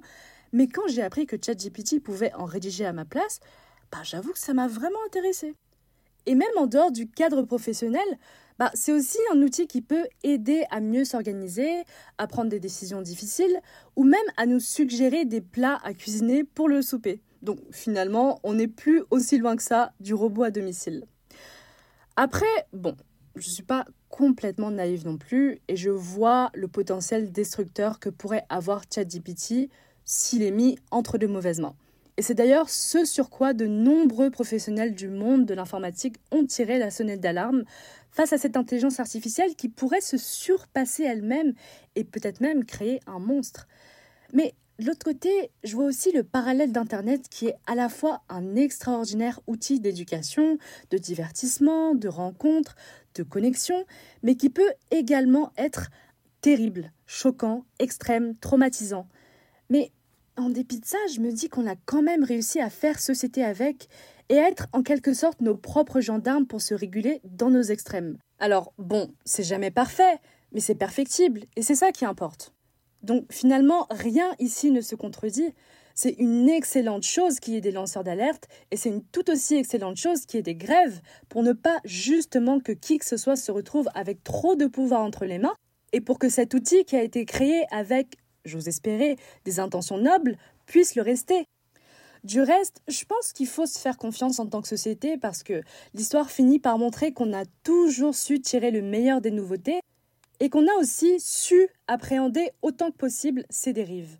Donc, si on surmonte la révolution de l'intelligence artificielle, eh ben, normalement, celle des voitures volantes ne sera pas bien loin, et je dois avouer que j'ai quand même assez hâte. Voilà. Elle dit qu'elle a hâte, ça c'est Malia. Euh, voilà, avec ses idées toujours un peu euh, bah, Malia, quoi. C'est Malia. Euh, écoute, le jour où tu vas arriver au boulot, Malia, et qu'on va te dire non, vas-y, tasse-toi, parce qu'il y a un robot qui écrit à ta place, qui écrit tes articles, qui voilà, on parle même déjà de bientôt on n'aura même plus besoin de voix, ça veut dire que on n'aura même plus besoin de Cyril pour animer Néo Québec, ça va se faire tout seul par une espèce de voix artificielle. Je ne sais pas si à ce moment-là on parlera toujours d'intelligence euh, artificielle en disant que c'est magnifique, c'est ceci, c'est c'est positif, c'est tout ce que tu veux. Bon, je joue pas les les rabat-joie, mais voilà, c'est ça. C'est nouveau comme tu l'as dit. Est-ce que il n'y a pas une exagération? Seul l'avenir nous dira. En l'an 2000, ben toi tu avais euh, 4 ans, moi je peux te dire que le bug, on y croyait vraiment. On croyait que tout allait s'écrouler, le monde allait s'arrêter. Donc voilà, merci beaucoup Malia. Profite bien du. On a vu ta story. Hein, de... Les gens ont vu d'où tu fais ta chronique. Tu es au bord de l'eau, il y a du soleil, euh, bel horizon. Ben c'est bien. Profites-en et puis on se dit euh, à la semaine, euh, à la semaine prochaine.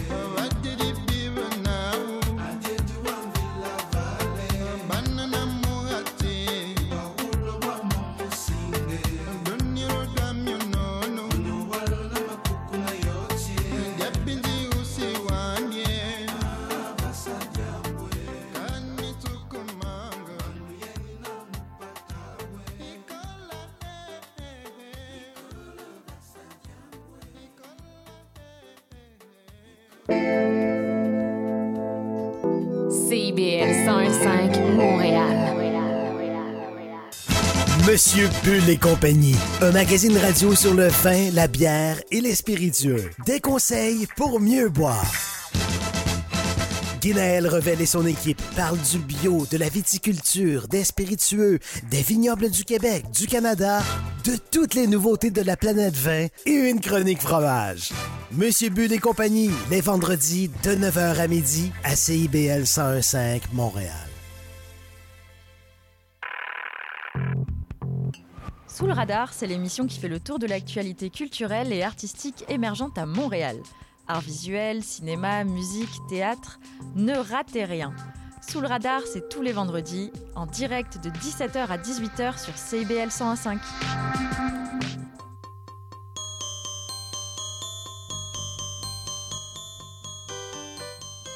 Saviez-vous qu'à chaque lundi matin à 10h, c'est l'émission Fierté de bâtir sur les ondes de CIBL, l'émission où on donne la parole aux travailleuses et aux travailleurs de l'industrie de la construction. Venez entendre les gens qui bâtissent de leurs mains la société de demain.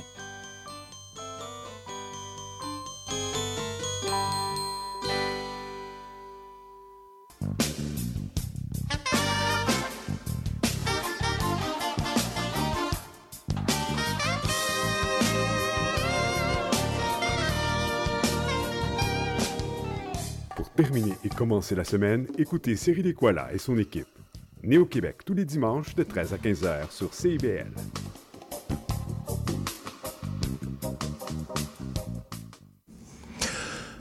Néo-Québec, euh, nous engageons le dernier, mais le dernier bout de notre émission. Euh, vous le savez, euh, et, et c'est ça qui est agréable euh, à Montréal, euh, plus largement au, au Québec, et encore beaucoup plus largement au, au- au Canada.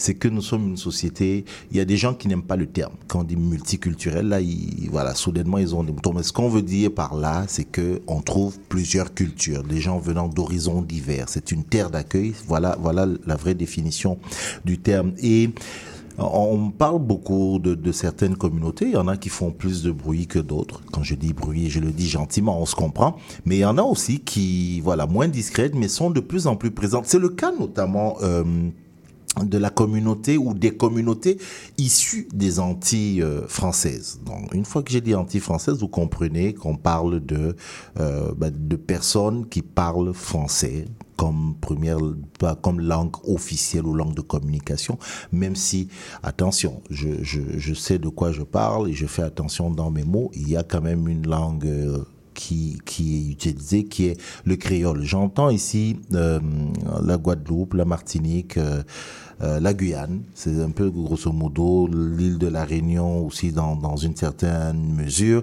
mais euh, vous avez dit à l'époque on parlait des dom-tom, mais ça a changé. Maintenant on dit euh, les collectivités d'outre-mer, c'est- plus c'est plus soft, c'est plus, mais tout ça veut dire la, la, la même chose. Donc ces communautés justement sont de plus en plus présentes euh, bah, ici à, à, Montréal, avec euh, voilà qui, qui leur rapport et, c'est intéressant de, de s'y consacrer parce que euh, on parlait tantôt de, de la France et de sa relation avec les anciennes colonies, notamment ce qui se passe en Afrique, mais c'est pas que la France. Hein. Je vous ai vu, je vous ai expliqué tantôt que politiquement, quand on commence à en parler, on se rend compte qu'il y a plusieurs choses euh, qui, qui s'y passent. C'est pas seulement la relation de la France et ses anciennes colonies, mais il n'en reste pas moins que la France, elle est au centre, tout comme elle est au centre de justement des relations avec euh, les, les collectivités. Euh, si vous voyez une Guadeloupéenne, euh, la première des choses, vous dites, ah, t'es français, dites-lui, ah, t'es Guadeloupéenne. Voilà.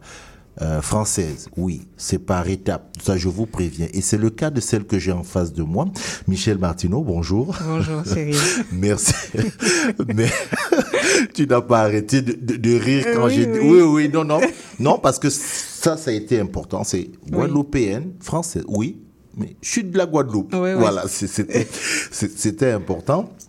Euh, Michel, tu es doctorante en sciences politiques ici à l'université Lu- l'UQAM. Non, de, l'U- de Montréal. L'Université de Montréal. L'Université de. Montréal. Très J'ai étudié à l'UQAM. Oui, mais euh, là maintenant c'est à l'université euh, de Montréal avec des thèmes, euh, ben, évidemment, colonisation, décol et qui ne va pas sans son contraire, la Bien décolonisation, l'identité. Et, et d'ailleurs, tu es euh, euh, comment éditrice, fondatrice, éditrice d'un blog, Identité Caraïbe. Euh, les amis qui m'écoutaient, allez sur Instagram et allez chercher Identité Caraïbe, donc Caraïbe au pluriel. Vous allez chercher cet Instagram-là, ce compte-là, je vous dis, il est...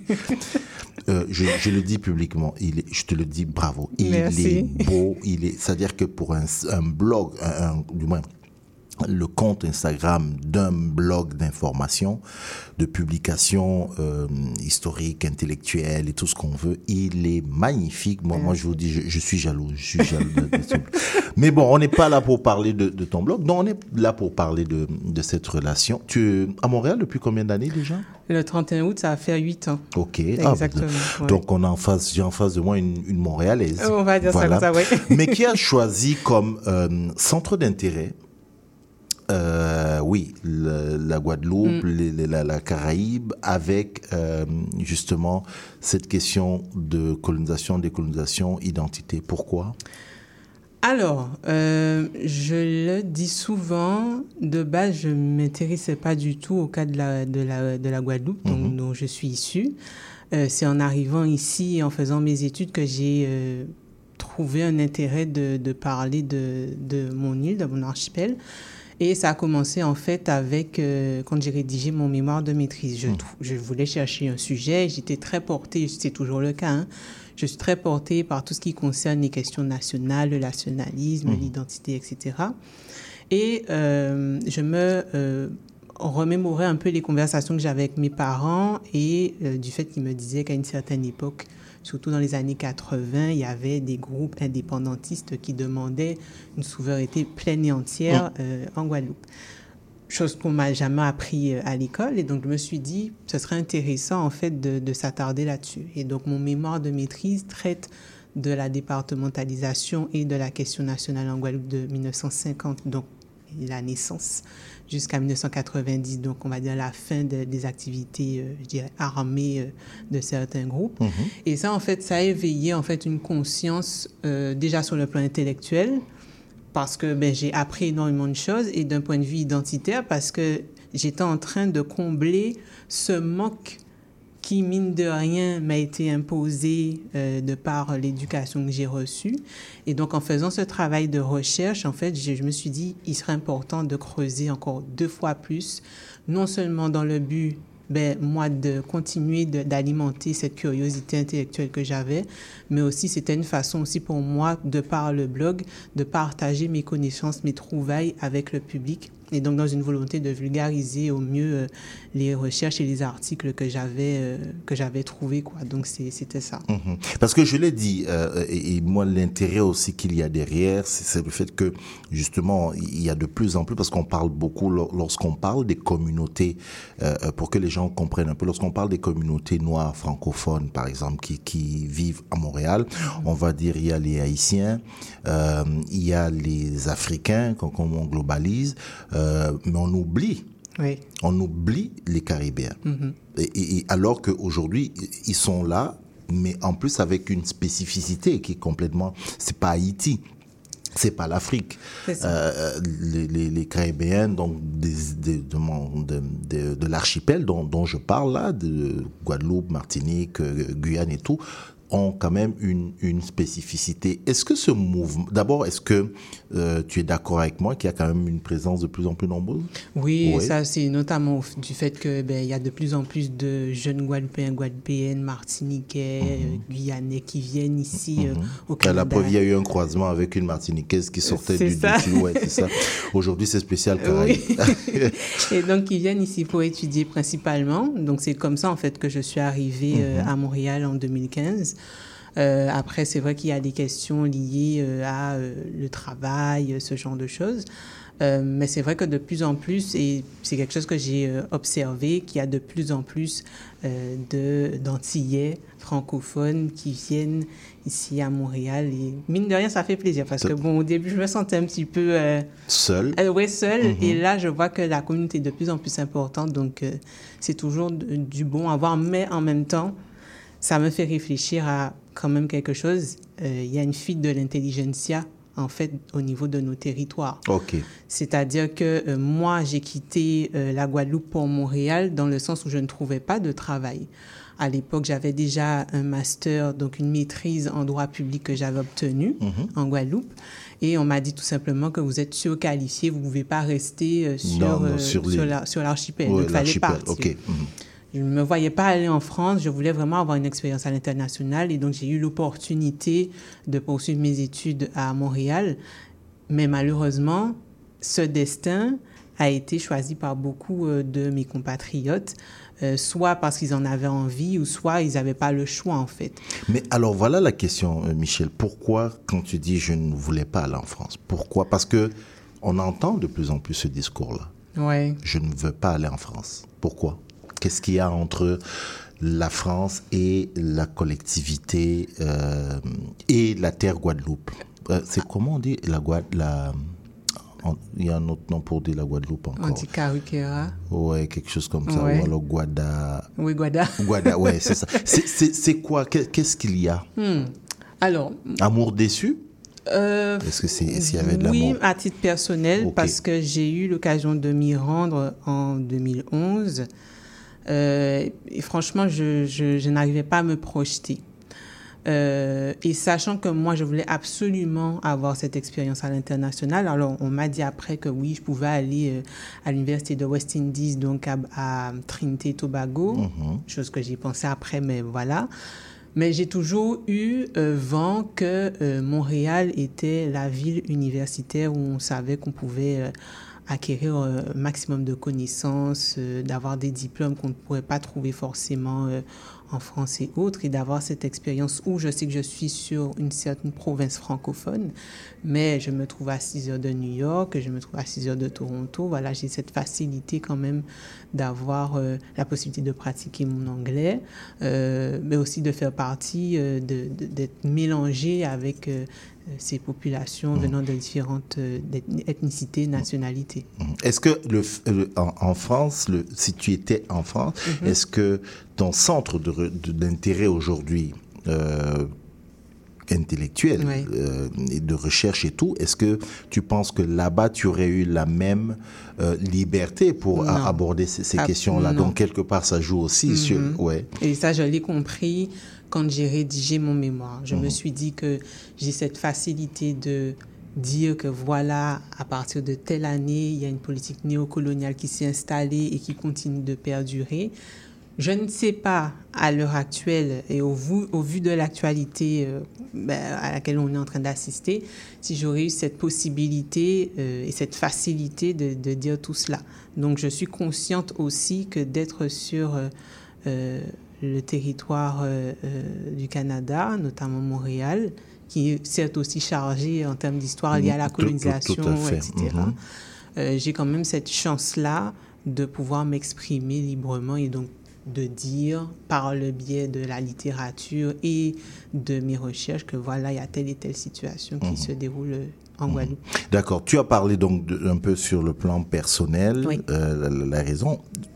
Je veux parler de manière collective. Bon, je, sais, j'ai suivi quand même quelques, euh, euh, comment ça, quelques faits historiques euh, entre la relation Guadeloupe et voire même les autres îles, hein, mais entre la Guadeloupe et- et la France. Jusqu'à quel point aujourd'hui, en 2023, le le désir nationaliste, si je peux le dire comme ça, euh, euh, je, je ne dirais pas est poussé. Et encore une fois, dans mes questions, on se comprend. C'est-à-dire que euh, il y a une volonté de décolonisation, par exemple. Pour certains. Pour certains, voilà. Euh, mais la décolonisation, jusqu'à quel point? Alors, c'est une question très intéressante puisque actuellement, notamment en Guadeloupe, on parle beaucoup de euh, une évolution institutionnelle. On ne parle pas d'évolution statutaire, bien que ça, ça rentre aussi dans le débat.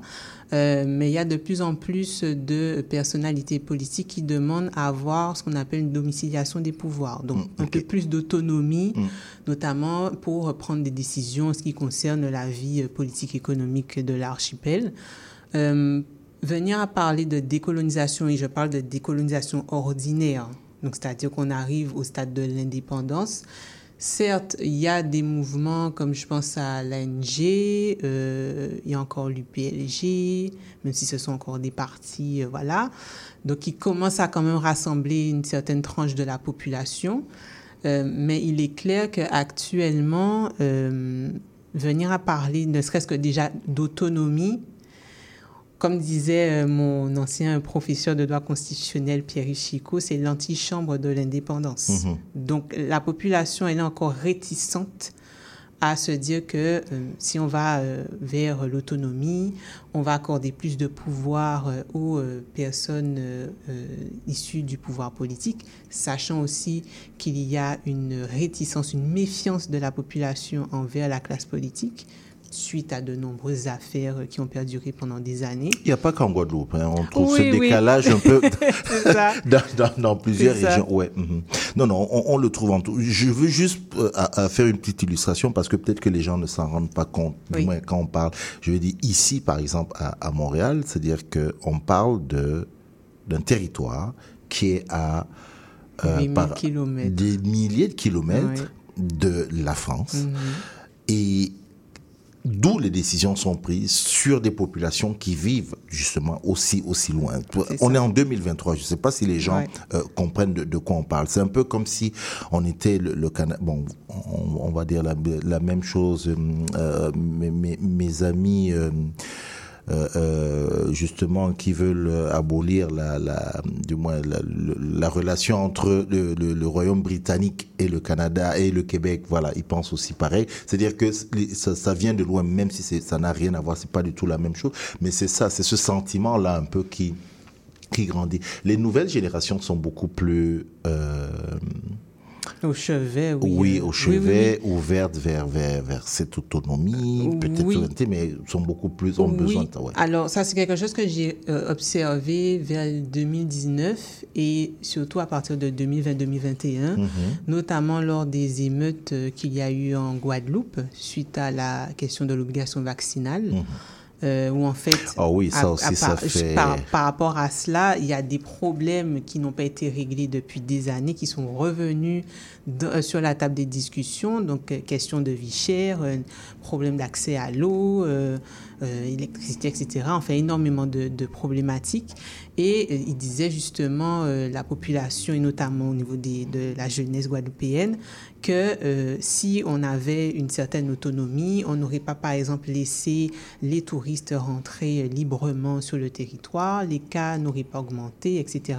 Donc, si on avait notre propre gestion sur certaines affaires locales, on aurait été plus en mesure de, de, de s'affirmer, d'affirmer notre identité et de, de s'affirmer en tant que peuple par rapport euh, au pouvoir central, donc euh, la France. Mmh Alors parlons d'identité caraïbe. Oui.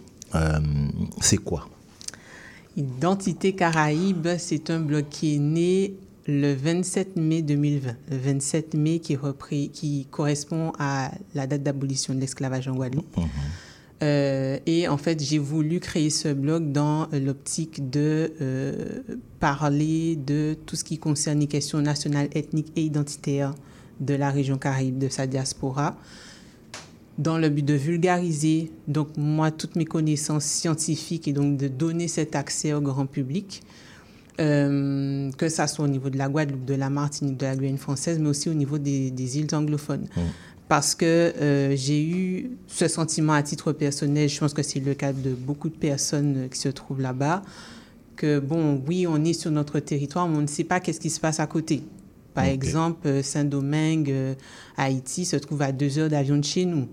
Euh, la, Dominique se trouve à quatre heures de, non, à deux heures de, bateau. Et pourtant, il y a des choses qui se, qui se passent, qui, qui, se, qui se déroulent. Et le fait de revenir sur des, sur des points importants qui ont eu lieu il y a de ça quelques années ou même qui se déroulent actuellement, c'est une façon pour moi justement de dire, mais voilà, il y a quelque chose qui se passe là. Par exemple, dans les relations internationales, j'ai remarqué qu'on a souvent tendance à mettre de côté la région Caraïbe et pour autant la région Caraïbe reste un point stratégique euh, au niveau des, des relations internationales, etc. Dans quel sens? Euh, au niveau des territoires, mm -hmm. au niveau, euh, comme je l'ai dit, géostratégique. Je pense d'un point de vue historique, je me rappelle au temps de la Seconde Guerre mondiale, la Guadeloupe a failli être sous euh, euh, protectorat américain, puisqu'on intéressait les Américains à un moment donné. C'est la France qui a bataillé pour euh, garder ces territoires et donc par la suite, on est devenu département français en 1946. je pense également à Cuba, ça, c'est, il faut, faut, le dire aussi, mm -hmm. parce que, mine de rien aussi, durant justement les années 60-70, on a certains groupes euh, indépendantistes guadeloupéens qui étaient très... Euh, Mais il y a un ensemble politique des Caraïbes qui existe, non? La, la, la, Il y a la CARICOM. Oui, la CARICOM. Il y a l'OSCE, donc l'Organisation des États de la Caraïbe euh, orientale, je crois. Ouais. Euh, donc, c'est des petites organisations comme ça, mais dans ce cas-là, la Guadeloupe et la Martinique peuvent rentrer en tant que membre associé. Par exemple, la Martinique est rentrée en tant que membre associé euh, au sein de la CARICOM le mois dernier. Pour la Guadeloupe, on attend toujours. Mais être membre associé, ça ne pas, ça, ça, fait, pas... ça fait pas membre plein, en fait. Voilà. Mm -hmm. Donc, c'est-à-dire qu'il y a encore cette difficulté euh, pour les territoires francophones, donc les départements et collectivités d'outre-mer, de euh, marquer une certaine singularité donc déjà par rapport à la France, et bien aussi de, de s'allier avec leurs partenaires de, de la Caraïbe, -hmm. puisque bon, il y a certaines, il y a certaines choses qui demandent l'aval du pouvoir central. Euh, et si la et France, là, on parle de Paris. Voilà. Et -hmm. donc, s'il y a un veto qui est mis en place ou une, une interdiction, c'est sûr qu'on ne peut pas faire d'échanges commerciaux, etc.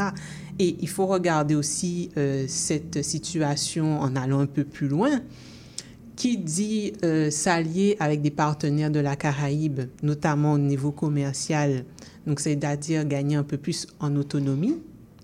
Et donc ça veut dire ça ouvre la porte justement à ce qu'un de ces jours, la Guadeloupe et la Martinique décident, ben, nous sommes suffisamment autonomes, donc nous n'avons pas euh, besoin d'avoir euh, vos importations, euh, d'être dépendants justement de vos produits. De vos produits, exactement. On va voilà. essayer de les produire. Et, mm -hmm. et, donc, nous pouvons demander notre indépendance, mm -hmm. chose que Paris ne voudrait pas euh, perdre. Mais il y a un hymne, non? Il y a un hymne, un drapeau, je ne sais pas si c'est... Alors Non? Allons-y, il nous reste encore quelques minutes. Alors, oui, la question du un... drapeau et de l'hymne. Oui. Ça fait pas longtemps euh, qu'on a discuté de cela. Il y a une révision constitutionnelle de 2003 qui permet euh, à euh, les collectivités territoriales donc, de faire ce travail-là, ce que la Martinique a commencé à faire. Donc, elle a son drapeau, elle a son hymne, elle a demandé à ce que le créole soit reconnu en tant que langue officielle, langue officielle. à côté du français. Mm -hmm. Là, je suis un peu plus dubitative là-dessus, puisque si on regarde le cas de la Corse, la Corse a essayé de faire euh, la, la, même chose par rapport à la langue corse, mais ça n'a pas fonctionné. Mm -hmm. euh, pour la Guadeloupe, ce n'est pas encore le cas. Okay. Et c'est là justement que je reviens un peu à, à cette question de l'évolution institutionnelle.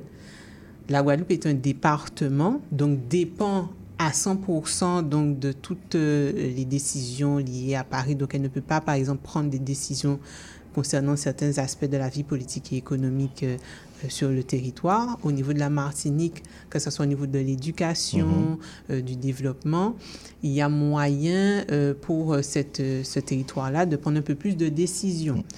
Et donc là, justement, il y a eu un congrès euh, le 7 juin de cette année en Guadeloupe qui demandait à ce qu'on travaille sur cela, parce qu'en 2003, on avait déjà posé la question aux Guadeloupéens, est-ce qu'ils voulaient la réunification de deux institutions en une seule, donc qui permettrait justement le passage de département à collectivité. Ça a été refusé. D'ailleurs, c'est ce sur quoi je travaille dans le cadre de ma thèse. -hmm. Et là, ils veulent redemander à Paris à ce qu'on puisse euh, réorganiser ce, ce, cette consultation populaire. Sauf que moi, je constate qu'il y a des divergences au sein de la classe politique. Certains disent que, bon, on se donne six mois, donc à la fin de l'année, pour voir qu'est-ce qu'on va proposer et donc de présenter une consultation populaire à la population. D'autres disent qu'il faut plus de temps. Euh, certains ne sont pas forcément d'accord à ce qu'il y ait une évolution institutionnelle. Voilà, il y a énormément de, de débats, de débats même à l'intérieur de, oui, la oui, société. Quoi. Autour de ça, oui. Euh, Michel Martineau, je veux qu'en une minute, euh, les Québécoises et Québécois, Montréalaises, Montréalais qui sont en train de passer autour de, nous, là, oui. qu'ils doivent savoir quoi des, de la Guadeloupe, de la Martinique, de la Guyane? En quoi ils sont, quand ils vous voient passer, quand ils voient cette communauté, qu'est-ce qu'ils doivent garder? Qu'est-ce qu'ils doivent savoir? En une minute. En une minute. euh, je dirais tout simplement que euh, nos territoires, euh, d'un point de vue visuel, oui, nous avons de très belles plages. le temps est vraiment Ça, c'est la carte postale. Mhm. Voilà. Mais nous avons des réalités auxquelles nous devons faire face tous les jours. Nous n'avons pas accès forcément à l'eau. On a un hôpital qui n'existe pas et qui ne fonctionne pas. Il y a des problématiques qui datent depuis des années, des années qui n'ont pas été réglées. Il y a la question identitaire qui est vraiment euh, au centre des discussions et des débats dans nos territoires, où on se pose encore la question de savoir qui l'on est. Et mine de rien, c'est quelque chose, ce sont des thématiques qui sont qui, qui se rejoignent aussi euh, au niveau du territoire québécois avec la question de l'indépendance, du nationalisme. Donc, de ne pas regarder ces régions-là comme étant euh, tout- Juste des destinations voilà, des touristiques. destinations touristiques. Il y a des problèmes qui sont là depuis des années. Et euh, je les inviterais justement à, à- à s'attarder un peu plus là-dessus, notamment par exemple en regardant mon, mon blog Mhm. et euh, en faisant des recherches complémentaires. C'est dit, c'est dit, et c'est avec ça qu'on va terminer l'émission. Merci beaucoup, Michel Martineau. Merci je rappelle encore, avec ce blog euh, Identité Caraïbe, et puis vous le trouvez sur Instagram, donc Caraïbe euh, au pluriel, euh, Identité au singulier, mais euh, Identité S, Caraïbe S, Oui, plusieurs identités. Voilà. Merci beaucoup. Merci à hum, Myrlande Pierre, euh, la vice-présidente de la Commission des droits de la personne euh, et droits de la jeunesse en charge de, de la charte, euh, responsable de la charte. Voilà, c'est comme ça qu'on dit. Merci aussi à Mélissa Cancelier, euh, fondatrice du Manette, qui est venue euh, nous parler un peu d'Internet euh, et des biais cognitifs. Et puis voilà, qui a promis qu'on allait l'entendre souvent dans cette émission. Merci aux hum, deux chroniqueuses qui étaient là cette semaine, Malia, Malia Kunku, quelque part au Québec, ainsi que Sandra Gassana, quelque part au Québec. Léo était à la mise en onde de cette émission. Mon nom est Cyril Equala. On vous dit à la semaine prochaine.